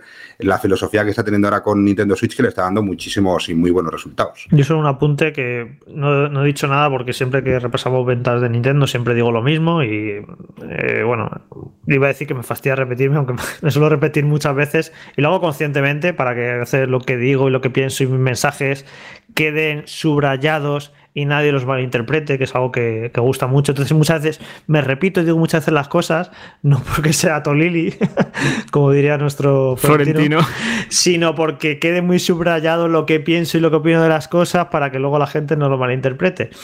Y sobre lo de las ventas de Nintendo, es que a mí me parecen mareantes las cifras de, de, ventas de los juegos. Es que son alucinantes que ya las firmaría cualquier compañía tener la capacidad de vender así como, como si cualquier cosa, tener un montón de juegos que venden 20 millones y 30 millones. Lo de las ventas de Animal Crossing, que me parece alucinante. Las ventas del Mario Kart 8, que era un juego de Wii U, que lo maquearon un poco, lo sacan aquí y te vende 45 millones. Es que hay muy pocos juegos a, lo largo de la historia que sean capaces de vender 30, 40 millones. Hay compañías, Jorge, de las grandes que no han vendido jamás con ninguno de sus títulos ni la mitad de lo que ha vendido gran parte de este top 10. Es decir, yo creo que hay compañías que darían la mitad de su cuerpo por tener en toda su vida empresarial un solo título que vendiera la mitad de lo que ha vendido cualquiera de estos de estos 10 títulos, ¿no? Y entre ellos cuatro Pokémon, tío, es alucinante. Y no está Pokémon Arceus porque salió cuando salió, pero, pero seguramente bueno, pero en la que viene estará. No lo hemos dicho, pero Arceus, eh, José, que creo que estaba ahí en la noticia, ya ha vendido en estos tres meses creo que eran 12 millones. Es una salvajada. Está a punto de entrar. Es que en tres meses, de los 10 juegos más vendidos, tendremos 5 Pokémon. Es que es brutal también, ¿no? Ya no solo el efecto Nintendo, sino también lo que ha sido Nintendo porque al final eh, de Pokémon Company está ahí siempre, ha tenido altos y bajos, pero yo creo que eh, eh, Pokémon Company tiene que estar agradecida, no, tiene que besarle los pies a Nintendo cada vez que lo ve, porque es quien ha hecho revitalizar un poco durante estos años esa licencia que en algunos momentos ha pasado por momentos complicados. Y luego, claro, cuando se ataca a Nintendo de refritos, por ejemplo, Super Mario 3D World de Wii U, lo sacan, le meten un DLC y tal, y ha vendido 10 millones. El Zelda Skyward Sword, que bueno, pues no deja de ser un juego de Wii que lo han remasterizado, ya lleva 4 millones. O sea, tiene una facilidad para vender juegos brutal, con, en este caso con Switch. Y pues eso, Arceus, que se criticó todo lo que hablamos, los gráficos, que cutres son, que parece un juego hecho con 4 duros, no sé qué. Pues fijaos si será rentable que un juego hecho con 4 duros ya han conseguido vender 12 millones de, de unidades. O sea, para, es haciendo juegos, es de largo la compañía más rentable del mundo, porque a lo mejor, eh, yo qué sé, este año sacará PlayStation el God of War Ragnarok, estoy seguro que va a ser un, exitazo y un juego que venda un montón a lo largo de su vida e incluso en su primer año, no dudo que a lo mejor en su primer año pueda vender 10 millones de copias, pero claro, eh, estamos hablando de un juego que también en el tope, Jorge, con esas cifras que yo creo que son muy, muy agradables. Es decir, con lo que acabas de decir, podemos decir que Rocco, eh, God of War Ragnarok, en el mejor de los casos, en sus primeros cuatro años de vida, va a vender menos que un juego que se juega con un puñetero aro de aeróbic o de pilates en el que tienes que hacer deporte matando, matando a un dragón hiperciclado como es Ring Bueno, pero ha vendido 10, 14, 14, millones, de es que es brutal. ese ejemplo en concreto eh, al menos han arriesgado, han invertido en tecnología para hacerlo del aro, han, sacado un producto arriesgado que te puede ir muy mal y les ha ido bien. Bueno, eso es una apuesta que es arriesgada. Coach, Media lanzó un Jane Fonda de Wii y también arriesgó, ¿eh? y apostó un montón. Y no vendió 14 millones, ¿eh? Es decir, que no, Jane Fonda no, Gillian Michael, que es aún peor. Mira, Jane Fonda aún era conocida, pero yo lo recuerdo cuando nos presentaron, nos dijeron Gillian Michael y dijimos que si era alguien que se iba a presentar a Drag Race, al programa este Antena 3, porque yo creo que daba el perfil, y no sé si vendimos, y era en la época de Wii, ¿eh? de los juegos de deporte, no sé si vendió en España, pues diría que no más de 300 copias. es decir, que hay que apostar y hacerlo bien, tío. Y, fíjate, estaba, me estaba yendo al Arceus, pero Arceus al menos ha cogido una marca tan importante como Pokémon y ha intentado hacer algo diferente dentro de la saga, que sea mundo abierto, cambiando la fórmula. Bueno, han arriesgado, pero me voy a ir, mejor al, remake que lanzaron en, marzo, el diamante brillante perla reluciente este, que ha vendido, que, fue, que fue muy criticado, por cierto, y mucho cachondeo de lo cutre que era, de los bugs que tenía, de que vaya remake más pocho, pues ya ha vendido 14 millones. O sea, es que estoy seguro que, que, God of War Ragnarok no va, no va a vender tanto en su primer año. Y claro, estás hablando de un juego que se han tirado 4 o 5 años de desarrollo, con no sé cuántas personas currando ahí en, en Los Ángeles, en Santa Mónica, que tienen muy buenos salarios. O sea, es una superproducción que habrá costado pues a lo mejor, bueno, estoy seguro que más de 100 millones de dólares tiene que ser yo una superproducción de estas, con un juego que, les habrá costado hacer cuatro duros el, remake este de Pokémon. O sea, es el tema ya, ya no, es no solo de las unidades que vende Nintendo, sino de los rentables que son sus productos, porque muchos ves que no han podido ser presupuestos descomunales, que ojo, voy a decir una cosa, y esto lo sé yo por fuentes internas de Nintendo, los juegos de Nintendo, y hablo de la propia Nintendo, son mucho más caros de producir de lo que la gente se imagina o de lo que la gente piensa. Porque la gente ve grafiquitos así normalitos, de dibujitos, y se piensa, wow, este juego no ha costado mucho. Por ejemplo, Animal Crossing New Horizon, ¿no? Ah, este juego no será muy. Ojo, que son mucho más caros de estos juegos de Nintendo de producir de lo que la gente se imagina. ¿eh? Le parece que no lucen los millones, pero son muy caros. Pero el concreto, el remake este de Pokémon Brillante, que además no lo hizo Nintendo, lo hizo un estudio eh, externo y demás, ese juego le costó 4 duros y ha vendido 14 millones. O sea, es la capacidad que tiene para rentabilizar muchos de sus productos. O el Super Mario Party que está aquí con 17 millones. Es el séptimo juego más vendido de Switch con 17 millones. El Super Mario Party, lo siento, pero no puede ser un juego muy caro de producir. Es evidente. No entro ya en Super Mario Odyssey, en Zelda Breath of the Wild, que fueron muchos años. En Super Smash Bros, por cierto, que es un, esto es un ejemplo de los, que me pusieron, que el Super Smash Bros es un juego muy caro de producir. Pero hay ejemplos que dicen, madre es que este juego tiene que ser de una rentabilidad descomunal. Y es eso, Nintendo consigue que su juego venda muchísimo y con presupuestos que no, que no son disparatados. O sea, es el, negocio redondo, por así decirlo. Yo creo que también ayuda un poco la política ¿eh? de Nintendo. Es decir, eh, mantenemos, nos guste más o menos, pero sabemos lo que nos cuesta un juego, sabemos cuánto nos va a costar hoy, cuánto nos va a costar de aquí un mes, cuánto nos va a costar de aquí un año. Y eso hace pues que la continuidad de venta de juegos, si tienen calidad, eh, siga funcionando. Unas campañas de marketing que, aunque parezca que son sencillas, están súper curradas y están muy dirigidas hacia el público donde quieren ir. Y, bueno, y la suerte de, tener consolas, hacer las cosas bien y sobre todo de tener un público muy de Nintendo. Porque vamos, Mitopía, 1,68 millones en todo el mundo, que sí, que no es mucho, pero 1,68 millones, seguramente hay muy poquitos títulos de muchas compañías que vendan eso. Y estamos hablando de un juego que, bueno, o el, el Game Builder Garage, que seguramente hay mucha gente que diga, ¿y eso qué cojones es? Eh, pues ha vendido 1,06 millones y casi casi no es ni un juego, es como una creación. Ya, ya le hubiera dado ganas a, Sony tener eso con su. Con incluso, incluso los juegos reunidos, este Clubhouse Games, eh, con 51 juegos diferentes clásicos, 4,22 millones de, unidades. Y mira, es, que es increíble. Semana de cifras, Alberto, eh, Resident Evil Village ha vendido 6 millones. O sea, no ha, vendido, no ha vendido mucho más Resident Evil Village, que es una producción cara y que ha salido en, toda, en cinco plataformas, no ha vendido mucho más que el juego reunido es este de Es que es muy fuerte. Es increíble. Es que es una consola que eh, ha dado la clave perfecta y ha dado, como bien comentáis, en el punto exacto a la hora de ofrecer una experiencia distendida para toda la familia, ofrecer una, experiencia dedicada al usuario más hardcore o más tradicional de Nintendo, eh, abriéndose poco a poco a third parties ya juegos o adaptaciones de grandes sagas, licencias que han tenido mucho éxito en otras consolas y al mismo tiempo mezclar lo portátil con la sobremesa.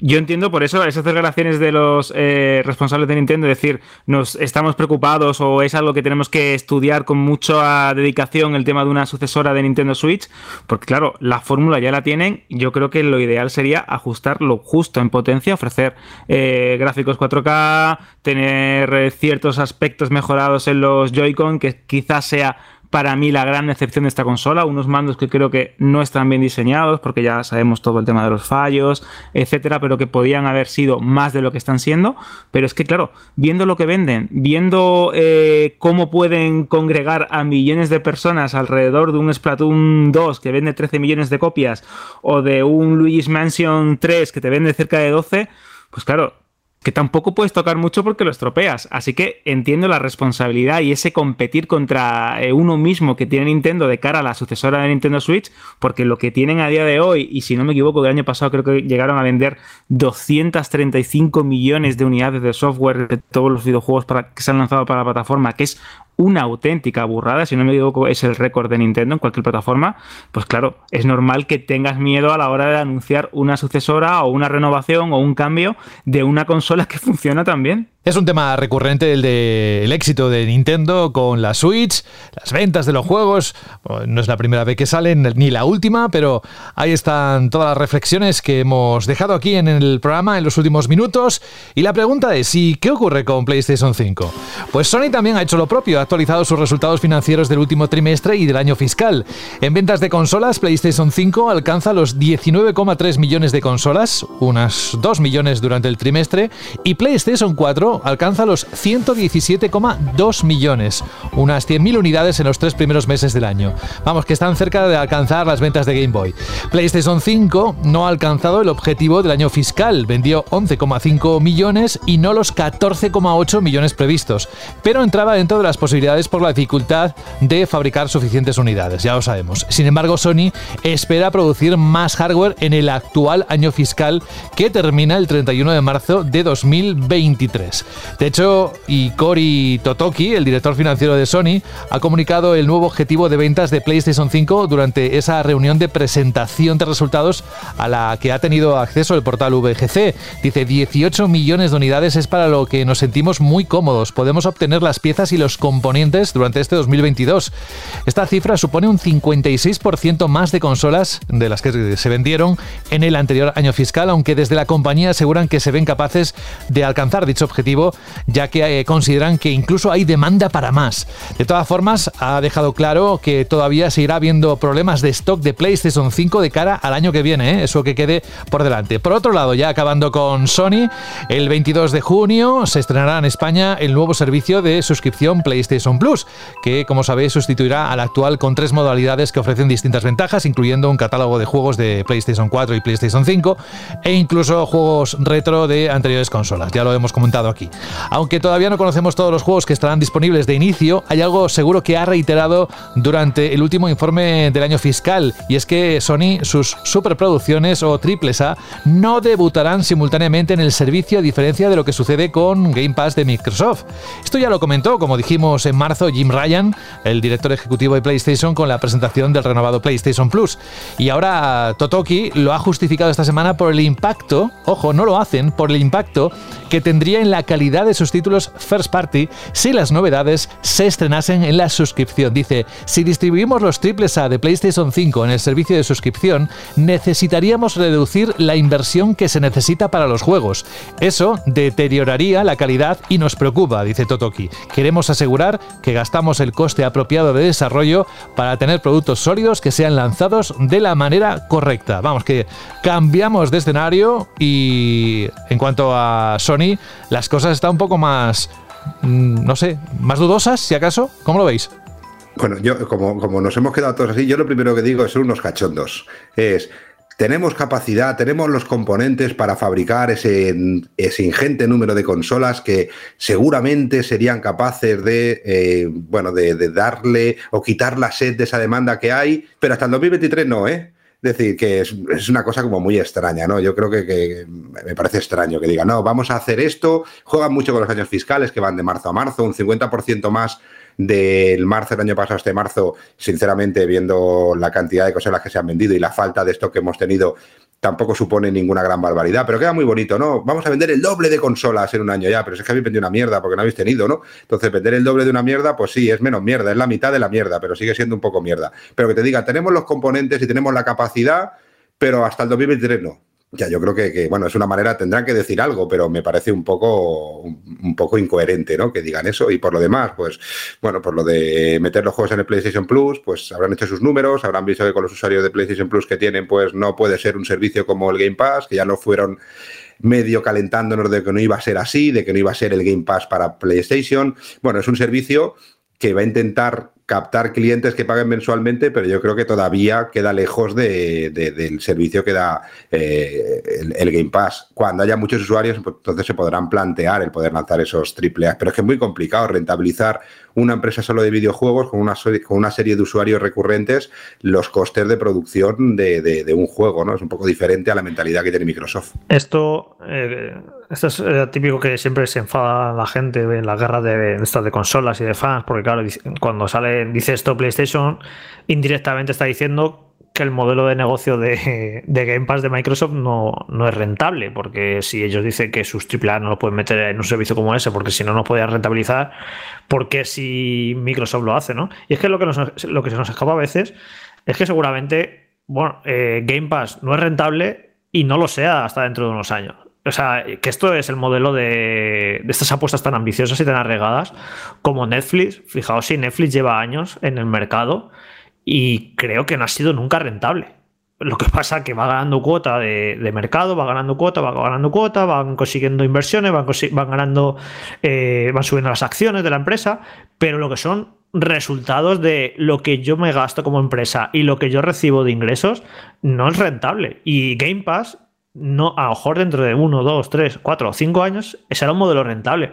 Pero yo me jugaría lo que fuera a que ahora mismo es un modelo que no es rentable. Y PlayStation habrá echado sus cuentas y habrá dicho, bueno, esto es AAA que me cuesta hacerlos 100, 150, 200 millones de dólares, como puede ser a lo mejor un The Last of Us parte 2, pues no me sale rentable meterlos en un servicio como este. Y, yo creo que es honesto cuando dicen eso. Lo que pasa es que estas declaraciones se te acaban volviendo en contra eh, con el paso de los años.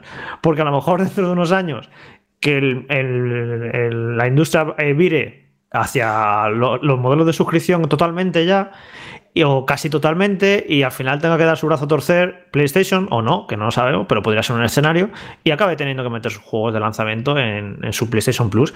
Entonces estas declaraciones se les recordarán, se les echarán en cara. No decías que no era rentable meter vuestros juegos en este servicio, pues mira, al final lo habéis tenido que hacer. Pues, pues es posible que al final lo tengan que hacer, pero me creo cuando dicen ahora mismo que no sería rentable meterlos en un servicio como este, como creo que Game Pass seguramente no es rentable ahora mismo y tarde mucho tiempo en ser rentable, pero mientras tanto, pues irán ganando suscriptores, irán cambiando la mentalidad del jugador, que eso es algo que cuesta mucho eh, de hacer y lo hemos visto. Como era al principio fue recibido de manera muy negativa Game Pass, ya Game Pass es una maravilla, cómo ha ido un poco cambiando la mentalidad de los jugadores, pues al final es una inversión, una apuesta muy arriesgada y muy fuerte que ha hecho Microsoft, pero que, ese, que vayan con esa apuesta a muerte no quiere decir que esa apuesta sea precisamente rentable y si hay una empresa que se puede permitir eh, perder dinero e invertir dinero a mansalva eh, y no pasa nada, es Microsoft, porque como es una mina de oro en, otros muchos de sus, de sus negocios que tienen, pues de hecho la marca Xbox fue durante muchísimos años, no fue rentable. O sea, con la primera Xbox palmaron una cantidad de pasta brutal. Con la 360, que les fue mucho mejor, también palmaron bastante pasta, sobre todo luego que tuvieron el problema de que tuvieron que cambiar eh, el problema de las tres luces rojas, que tuvieron que cambiar un montón de consolas. Y sí que en los últimos años han conseguido un equilibrio, sí que están consiguiendo bastantes ingresos. Pero, eh, o sea, pero otra compañía normal hubiera tirado la toalla con Xbox hace mucho, hubiera dicho, pues es que este modelo llevamos aquí un, eh, X años esto no nos acaba de dar grandes beneficios, vamos a tirar la, toalla, pero Microsoft se puede permitir tener, eh, estar en algunos negocios en los que no les da, no les da muchos beneficios, pero como tiene otros que les dan tanto, pues compensa. Pero es que PlayStation, o sea, Sony, cada vez con el paso de los años tiene más los huevos metidos en la misma cesta, porque hay negocios que les llevan muy bien que con los años han ido decayendo y se les ha ido apagando y cada vez la importancia de PlayStation en la empresa en total, en Sony, ha, sido, es cada vez mayor, cada vez mayor, cada vez mayor. Así que quizás no se pueden permitir perder dinero con PlayStation precisamente cuando es la parte de la empresa que mejor les va. Así que es eso. Yo estas declaraciones que, que se, se, reciben de manera muy negativa, yo creo que es honesto lo que están diciendo, de que no sería rentable meter sus juegos AAA ahí tal y como son ahora mismo. Tendrían que ser más baratos para que se fueran rentables meterse en un servicio como este. Que lo acaben haciendo con el paso de los años, pues a, lo mejor acaba ocurriendo, pero ahora mismo, pues es muy posible que sí, que no sea rentable meter estas mega superproducciones en un servicio de suscripción. Dejamos PlayStation 5 y Sony, pero pensáis por un momento que hemos acabado con los números. No, no, no, todavía queda un par de noticias relacionadas con los años fiscales, la presentación de informes y todo lo demás. De hecho, una de ellas es especialmente interesante porque se trata de Ubisoft, que ha anunciado durante la presentación de sus resultados financieros que varios de sus juegos más esperados estarán disponibles en la segunda mitad del actual año fiscal, es decir, entre el 1 de octubre de 2022 y el 31 de marzo de 2023. Estos títulos son Avatar Frontiers of Pandora, Mario más Sparks of Hope y Skulls and, Skull and Bones. Como dato relevante, Avatar The Way of Water de James Cameron, la segunda película de Avatar, se estrena el 16 de diciembre, ¿verdad, Alberto? Así que parece muy probable que Ubisoft busque coincidir el juego con esa fecha. Avatar Frontiers o Pandora está siendo desarrollado por los creadores de The Division, que son Ubisoft Massive. Vamos, que seguro que lo va a hacer coincidir para aprovechar el campañón, ¿no?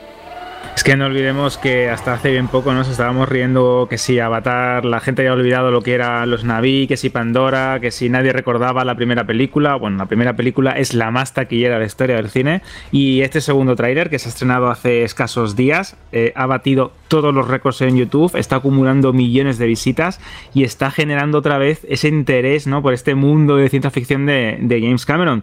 Eh, el sentido del agua, esta secuela que se estrena el 16 de diciembre, es el primer paso hacia un montón de secuelas que está o que ya ha preparado eh, James Cameron y que no olvidemos que esta saga es una de las más importantes de Disney. Se van a abrir parques temáticos, tienen preparados novelas, cómics, este videojuego que teniendo en cuenta cómo se utilizó también el primer videojuego que, sacó también Ubisoft con el lanzamiento de la primera película de Avatar, que tenía también un componente argumental, que tenía relaciones, es, otra forma de explorar esta narrativa compartida de licencias entrelazadas y que esta Avatar, sin lugar a dudas, va a ser uno de los grandes lanzamientos del año, ya no solo en el cine, sino también en el mundo de los videojuegos. El motor gráfico, el Snowdrop, que es el que utiliza eh, Magic Game, los creadores de Division, es uno de los más impresionantes. El tráiler que vimos me sigue pareciendo una maravilla y creo que va a dar que hablar. A ver cómo plantean toda esta estrategia comercial, porque Ubisoft también esto se le da bastante bien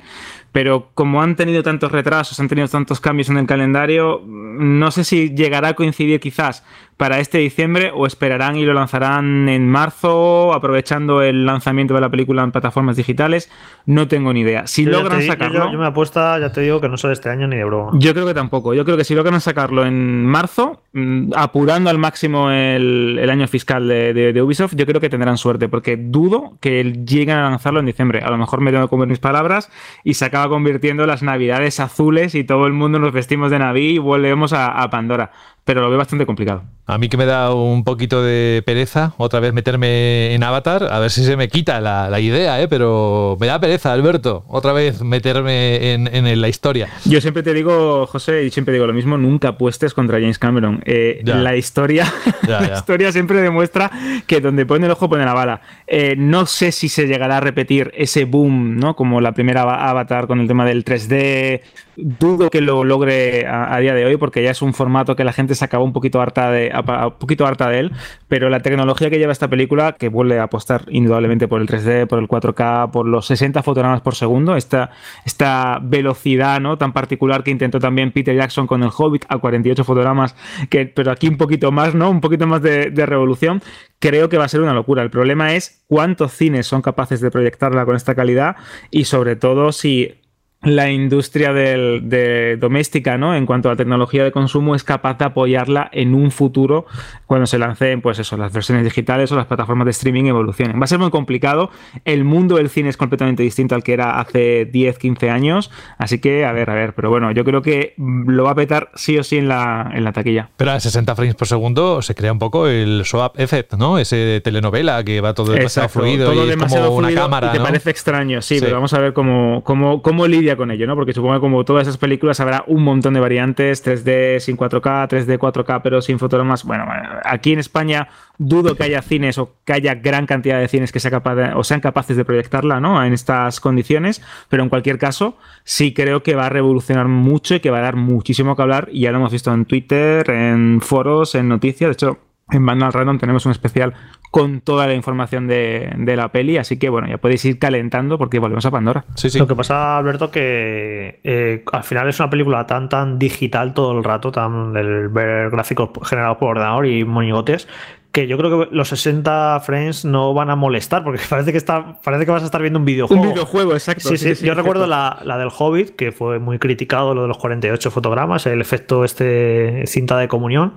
que precisamente en las escenas de acción con CGI que hay una escena muy espectacular con un troll, con los trolls estos y tal. Eh, ahí estaban muy bien los 48 fotogramas, la fluidez y la animación 3D era muy chula. Era cuando el resto de la película, cuando veas a personas, cuando más te descuadraba lo de los 48. Así que quizá en esta película, que es todo el rato a, morir ordenador, ordenador y ordenador, quizá lo de los 60 no, no sé tan mal. Sí, de hecho, también teniendo en cuenta la, ambientación, que no olvidemos que, y ya os voy a dar la brasa, ¿no? Que un poco con Avatar, que se centra sobre todo en los océanos, en el tema de los mares, las costas, las nuevas tribus de los Naví, en toda esa región más eh, paradisiaca, teniendo en cuenta cómo se eh, renderiza el agua y eso, pues creo que puede ser incluso impresionante y puede generar esa misma sensación que tuvimos cuando vimos eh, The Abyss o vimos los efectos especiales de Terminator 2, esa sensación de esto no lo he visto nunca, incluso con la propia primera, la primera Avatar, que recuerdo que es una de las experiencias más gratas que he tenido en cine. Y de hecho, en casa, cuando la, compré y la puse en, mi primer proyector en 3D, esa sensación de decir, esto es algo único que no he visto nunca, ¿no? Bueno, a ver si se logra otra vez con esta, con esta segunda parte. Yo no tengo ganas, ¿eh, José? A mí me pasaba como a ti, ¿eh? eh estaba como un poco decir, o sea, a ver, tiempo y tal. Hace dos semanas yo vi Avatar en casa, que los peques no la habían visto. Y, ahora mismo, entre la película que hemos visto, la pusimos porque en septiembre nosotros visitaremos, eh, visitaremos Pandora, porque estaremos en Orlando, si no pasa nada. Y uno de los sitios que más ganas tengo es ir a uno de los parques donde está ambientado con, con toda la ambientación de Pandora y con las dos atracciones de Pandora. Y ahora mismo, entre el tráiler este que salió, más la peli, más pensar que en septiembre visitaré Pandora, tengo unas ganas locas de que llegue ya el estreno de la segunda parte y creo que volveré a disfrutar como un enano, como disfruté con la primera, que también fue para mí como Alberto, ¿eh? fue la primera película que vi en 3D en el cine y la verdad es que flipé muchísimo. A ver, desde luego está James Cameron detrás y ese hombre lleva muchos meses trabajando en esto y supongo que en algún sentido nos sorprenderá. Bueno, con respecto al efecto del agua, que se lo copien a Sea of Thieves, porque yo no he visto agua mejor recreado que ese en la pantalla, digo digitalmente. Bueno, vamos a hablar de otro tema, eh, aunque seguimos con datos de año fiscal. ¿eh? Lo que pasa es que como estamos viendo ahora mismo este 2022, queda el campo bastante despejado para uno de los GOTI, si no el GOTI clarísimo que vamos a tener en este año, ¿no? Que es Elden Ring. Bueno, es que además da la sensación de que todo el mundo habla de él, ¿no? En foros, en redes sociales, en webs. Hay las noticias más leídas son las curiosidades del juego, ya ni te cuento pues la guía de, de Vandal. Bueno, en fin, esa sensación por las tierras intermedias se ha traducido ahora en cifras porque el RPG de acción de From Software ha vendido más de 13,4 millones de unidades según ha anunciado la editora Bandai Namco en la presentación de sus resultados financieros publicados en la madrugada de, este, de esta semana, de uno de estos días. La cifra de hecho es actualmente superior a 13,4 millones ya que el periodo comprendido en el informe terminó el 31 de marzo de 2022 y como sabéis las ventas se puso a la venta un mes y medio antes y no se ha contabilizado. Hay que aclarar que la mencionada cifra se refiere a unidades distribuidas. Se cuentan tanto las ventas digitales como las físicas despachadas a las tiendas, aunque estas sigan en los lineales o en los almacenes de los comercios. Y por último, recordemos que Bandai Namco tiene la intención de llevar la creación de Miyazaki y su equipo más allá de los videojuegos. Lo hemos dicho aquí en el programa, que quieren crear una propiedad intelectual que se expanda más allá del ámbito de los videojuegos. Así que en este sentido, Elden Ring, como tú has venido contando en varios programas, Rubén, es un éxito de ventas y bueno, eh, lo hemos constatado con ese dato que ha ofrecido Bandai Namco. Sí, las cifras son, son interesantes. Hay que tener aquí muy en cuenta que tú lo has explicado muy bien y también lo explicamos en la noticia, que una cosa son las ventas y otra cosa son las unidades distribuidas, ¿vale? Eh, las ventas, es decir, es cada uno de los juegos que pasan tanto de manera digital como física por caja. Es decir, por imaginaros, estás en el Carrefour y pones tu juego en la cinta y va pasando y hace pipi, por el código de barras te, compra, te cobran, eso ya sería una venta. Eso es lo que se llama el sell-through, es decir, la venta real. Y el producto distribuido, que es lo que se llama el sell-in, es todas las unidades se hayan vendido o no se hayan vendido que tienen todos los clientes, tanto físicos como digitales. En el caso de los digitales no tiene mucho sentido. Normalmente el sell-in corresponde con el sell-through, es decir, con la venta, porque no hay un componente físico de almacenaje que tengas, sino que vas comprando y te van suministrando el código que necesitas. Pero en ventas físicas sí que es importante. En el caso del del ring, hay que decir que no hay gran diferencia. Esto, la gran diferencia es cuando te dice una compañía que ha colocado eh, 100.000 unidades en el, en el canal, es decir, 100.000 unidades en las tiendas, pero realmente ha vendido 10.000. Acordaros eso que decíamos siempre, que el éxito no es cuántas colocas, sino cuántas vendes. Es decir, a veces la diferencia, el éxito de un título es saber cuadrar o saber estar lo más próximo posible entre las unidades que colocas y las unidades que vendes. Si es muy corto, es que te has equivocado, es que el juego puede vender mucho más de lo que ha vendido. Y si es muy largo, es que tus eh, intenciones o tus pensamientos es que el juego iba a ser mucho más importante.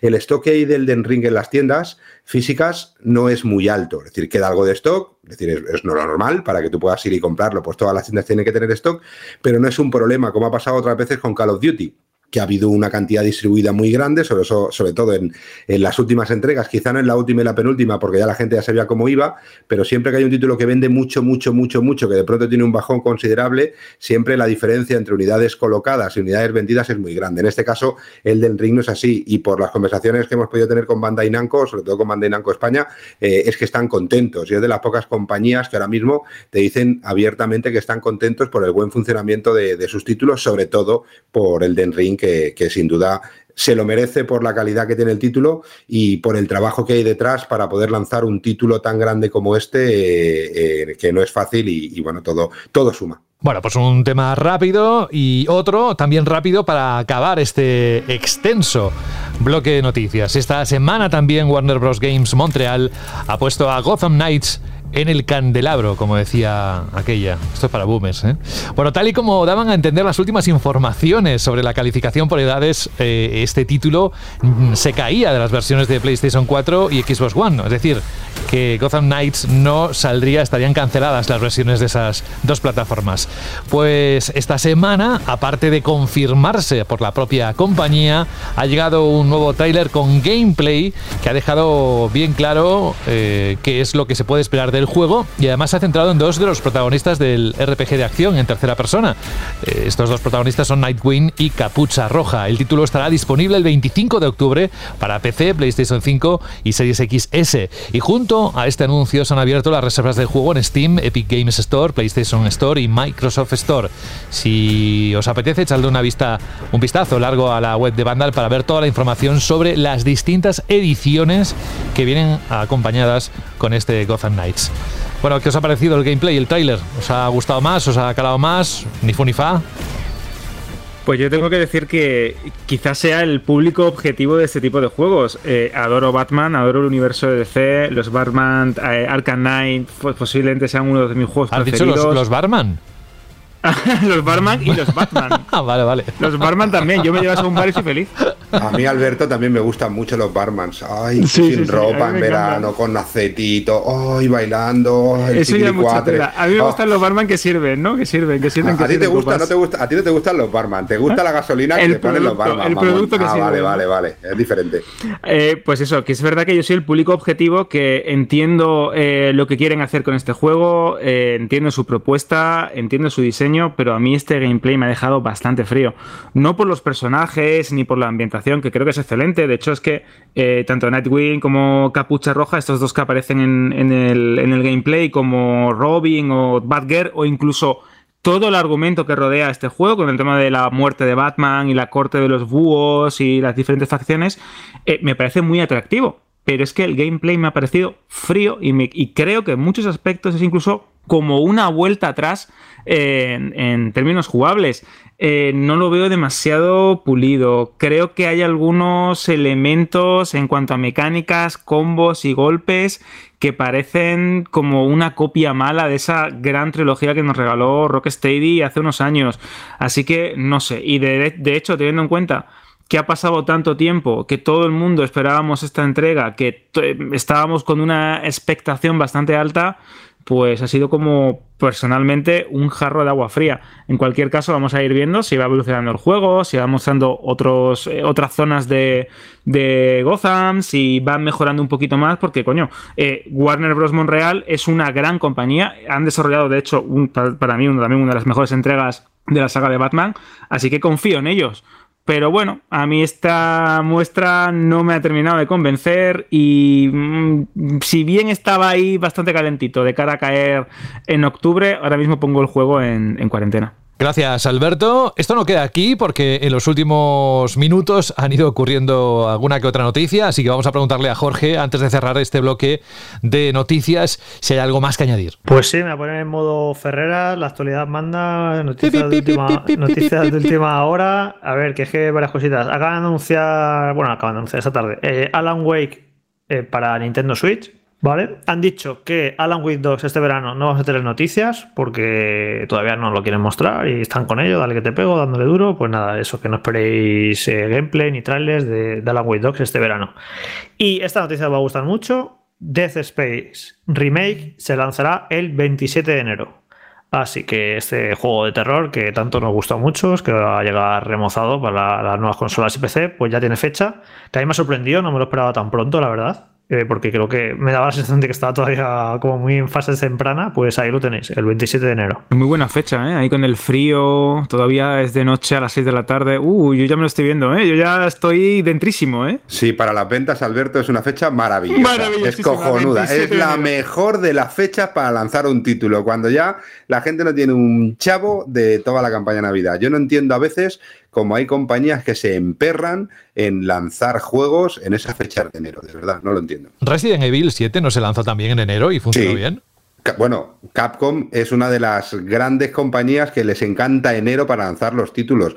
Y no funcionó mal, pero un título potente, si realmente confías en el título, ostras, hay que aprovechar esa ventana de, campaña de Navidad, que sí que es verdad que tiene mucha más competencia, sí, pero también tienes un, porcentaje de gente que gasta en esa época mucho más grande, es decir, que, bueno, sus estudios tendrán hechos del por qué sacarlo en esa época, pero, pero los juegos en enero, igual que los juegos o los lanzamientos en agosto, que no sean de Nintendo, siempre las cifras de ventas son bastante desastrosas, pero hay que compañías que les gusta, enero y agosto les encanta, es para las, para las tiendas es maravilloso montar un lanzamiento en mitad de las vacaciones, para los comerciales que las venden te aseguro que les encanta vender juegos en agosto, es maravilloso. Y en enero, que está la gente sin un chavo y las tiendas. Bueno, pero puedes ahorrar de lo que te hayan dado los Reyes. De todas maneras. Lo que te dan en los Reyes el día 6 de enero, el día 8, los chavales se lo han ventilado directamente. Vamos, el primer, el, primer Death Space se lanzó en Navidades de 2010. Fueron las Navidades estas de. O 2009, 2009 a lo mejor. Fueron las Navidades aquellas del Mirror's Edge y de Death Space, de una nueva EA que le dio por hacer juegos buenos. Y los dos fueron un fracaso en ventas brutal. O sea, y lo lanzaron en Navidades, que se supone que son buenas fechas. Así que este juego da igual, no está destinado a, vender mucho, es un juego tribunero, por así decirlo, es un juego de ganar karma como compañía, de que mola mucho y va a ser bueno y, nos va a gustar, pero no, no es un juego destinado a, vender muchísimo, así que me parece muy buena fecha y a finales de, enero, porque el que, al que le tiene ganas a Death Remake lo, va a comprar igual y, está bien ahí, y no es un juego destinado a, vender muchos millones, porque el primero no lo fue hace 10 años, fue un fracaso y este no creo que vaya a ser muy diferente. En cualquier caso, parece que pinta bien el 2023 ya arrancando. Ya hemos dicho por todo lo que hemos contado en todo este programa, pero no lo con esto. Que luego, lo, haga favor. Sí, no, y además iba a decir que igual se mueve, que, luego igual se retrasa, ¿sabes? Bueno, es igual. Para eso estaremos aquí para contarlo. Cerramos ya directamente el bloque de noticias. Uy, me he equivocado, me he equivocado mucho en año. 2008, 2008 fue. Fueron 2008? las navidades de 2008. Sí, sí, como pasa el tiempo, macho. Madre mía, qué mayor. Me acaban de caer ahora mismo todos los, todas las maldiciones encima. Eh, si alguien quiere más noticias, porque ya veis que incluso haciendo el programa eh, suceden noticias y parece, todo apunta que los próximos días se van a ir generando más por la época en la que estamos, bueno, pues atentos y atentas a la página web de Vandal por si acaso tenemos que contar alguna noticia suculenta y las no suculentas, vamos, que todas las que tengan que ver con videojuegos están ahí. Y todas las preguntas que tengan que ver con la Shirley están aquí.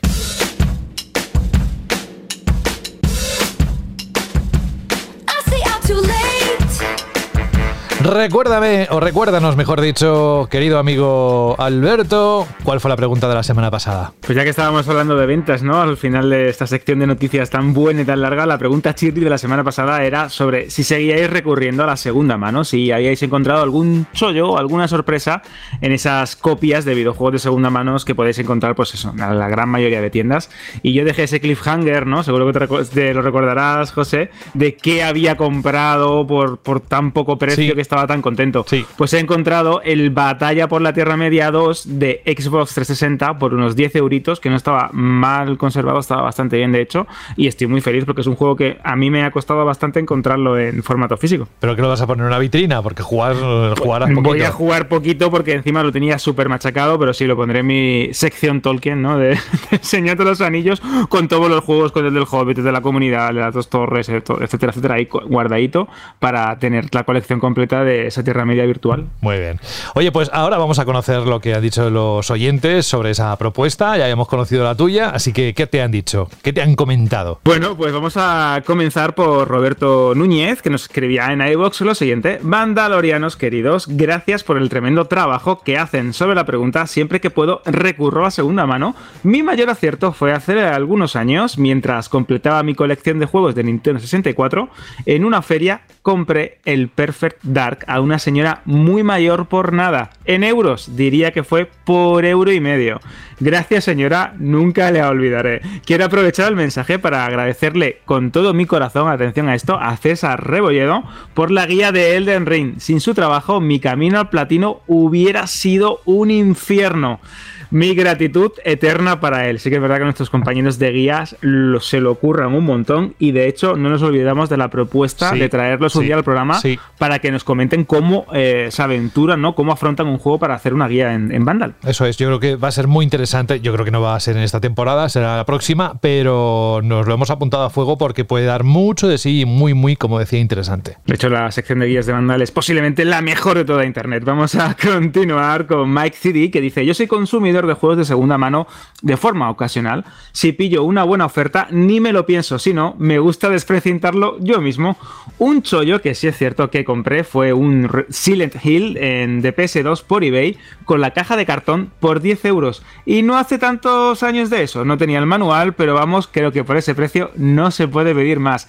También en una conocida tienda dice que se pilló también la segunda parte, la tercera y la cuarta, nuevos también de PlayStation, todo de la saga Silent Hill, por 10 euros cada uno, cuando ya estaba la PlayStation 3 ya saliendo, ¿no? Es decir, que esto son historias muy buenas porque de hecho el propio Mike CD nos comenta que estuvo trabajando en una conocida cadena de videojuegos y que dice que en la sección de segunda mano de vez en cuando pasaban auténticas maravillas. Tenéis el comentario al completo en iBox y si te parece José tenemos un audio que creo que también es muy interesante.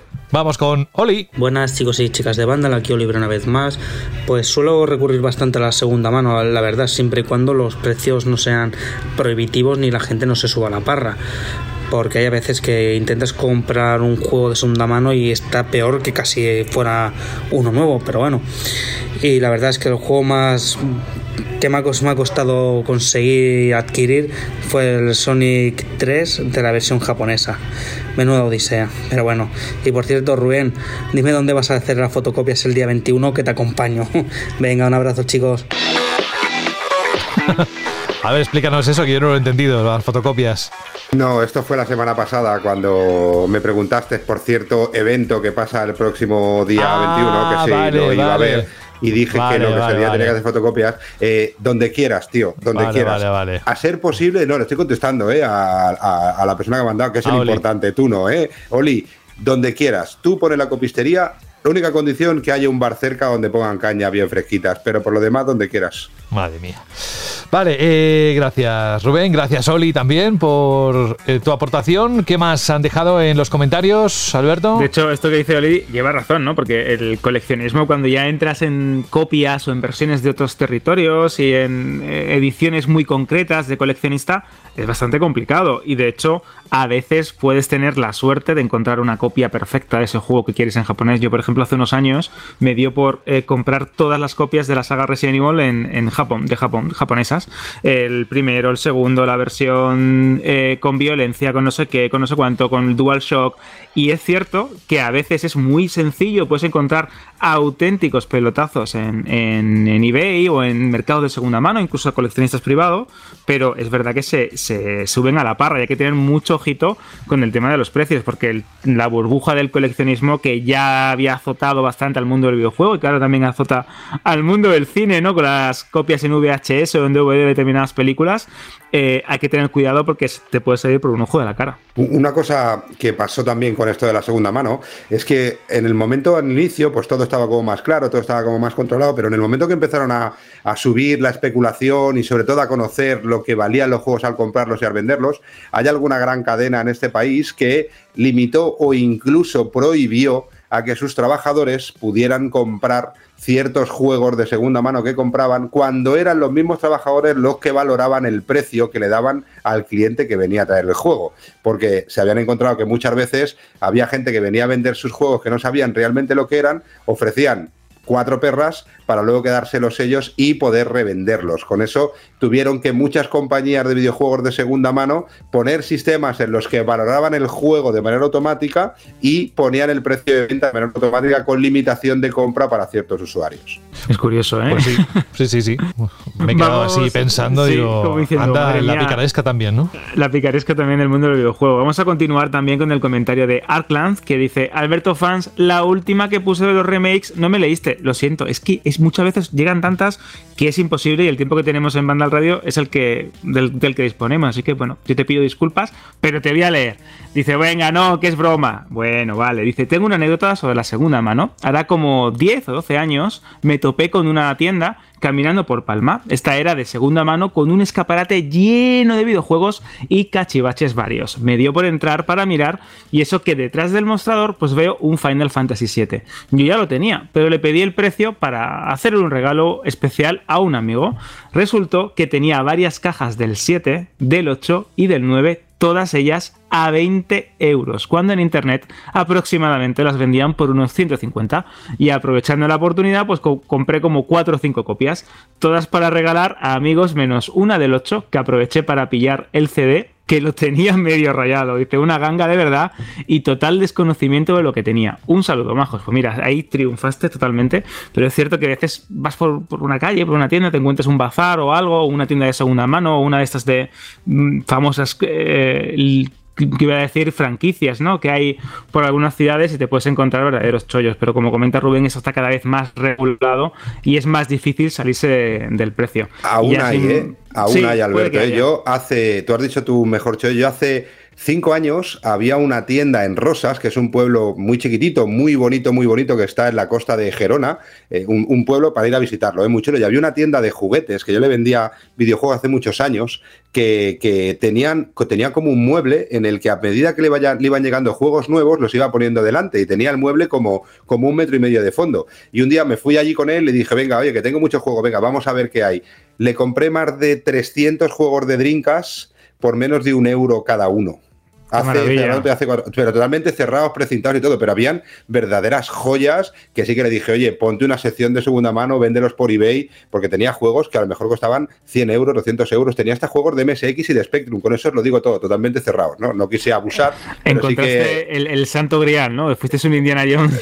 no, no, habían un mogollón de cosas. Mandé clientes que son coleccionistas de Game Boy y todavía me lo agradecen porque encontraron ahí cosas de Game Boy Advance, estoy hablando de hace un par de años, que eran verdaderamente brutales. Es que todavía hay algunos rinconcitos o algunos eh, tesoros escondidos que rebuscando un poco aún se pueden encontrar. De hecho, vamos a finalizar, José, con el comentario de Berjab que dice, respondiendo a la Chile pregunta, eh, si bien sigo recurriendo de vez en cuando a la segunda mano, ya no lo hago tanto como antes, dado que la política de precios ha cambiado muchísimo con respecto a la época de PlayStation 3 o 360. Ese momento en el que la importación desde Reino Unido estaba en auge y se podían encontrar al poco tiempo de su lanzamiento pues juegos mucho más baratos de los que podíamos encontrar en España.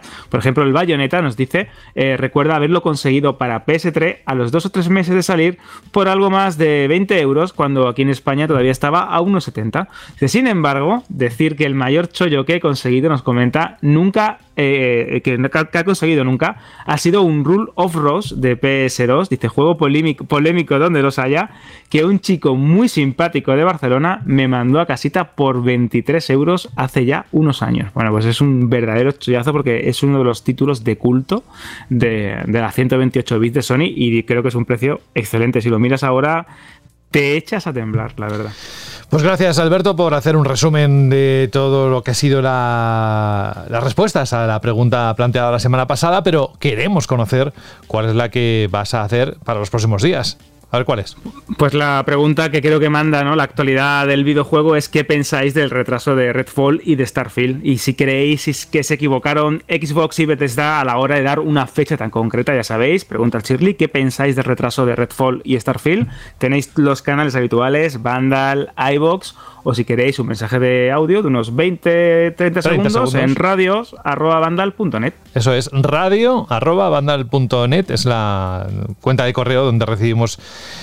ese tipo de material.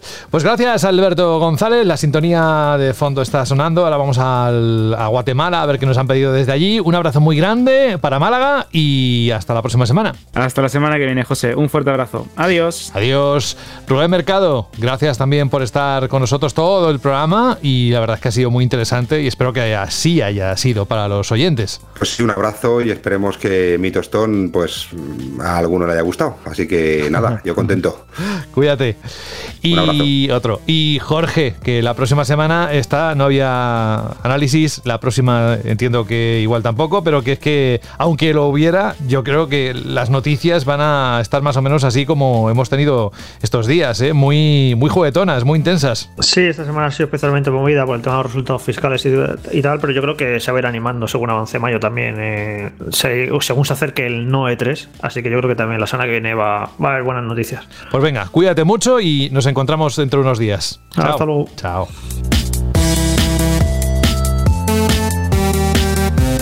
Bueno, vamos con la ya la última parte, que sabéis que es la música que nos piden nuestros oyentes, y en este caso es el turno de Alan S. Dice, hola chicos, les saluda Alan de Guatemala. Llevo yendo alrededor de ocho temporadas, pero hasta ahora no me animé a escribirles. Ocho años y no has tenido un momento para escribirnos. Bueno, nunca es tarde. Es una broma, Alan. Quería pedir un tema para cierre de programa. Es de un juego de Nintendo DS llamado Time Hollow. Es una novela gráfica de viajes en el tiempo que me gustó mucho. Sé que no es la mejor novela gráfica interactiva, pero me gustó mucho. Lo compré en una tienda por el año 2008 que estaba en liquidación y fue una buena compra. El tema principal se llama como el juego Time Hollow. Es cantado por Masanori Akita y me trae muy buenos recuerdos de esa época que estaba en tercer año de mi carrera universitaria de Derecho y este juego y la canción ayudaron con mi estrés de la época. Espero la puedan poner. Saludos desde Guatemala. Nos encanta recibir este mensaje desde tan lejos y por supuesto que sigas el programa, así que te mandamos también un abrazo de vuelta de parte de todo el equipo que hacemos Banda Radio y a todos aquellos que desde fuera de España nos escucháis eh, habitualmente o aunque sea puntualmente, nos da igual, nos hace igual ilusión. Pues nada, con esto terminamos y sí que me gustaría decir que Time Hollow, para todos aquellos que quizás no lo conozcan mucho, es un juego de aventuras para la DS, publicado por Konami en el 2008. El juego sigue la historia de Ethan Kairos, un estudiante de secundaria cuya vida cambia drásticamente cuando sus padres dejan de existir repentinamente y encuentra una misteriosa pluma que puede alterar el pasado. Además, el tema, este que vamos a escuchar, aparece en la playlist de Dance Dance Revolution Super Nova 2 japonés. Que esto también me recuerda que le voy a dedicar a Dani Paredes, al que le mando un abrazo muy grande. Eh, una semana complicada para él, así que te lo dedico, compañero. Mucha fuerza y mucho ánimo. Y nada, que por mi parte esto es todo, que ha sido un placer, que la próxima semana volvemos. Y mientras, pues vamos a escuchar este opening dem o theme de Time Hollow. Saludos de José de la Fuente, no sabéis lo que nos encanta hacer radio, este banda radio para todos vosotros y vosotras. Adiós.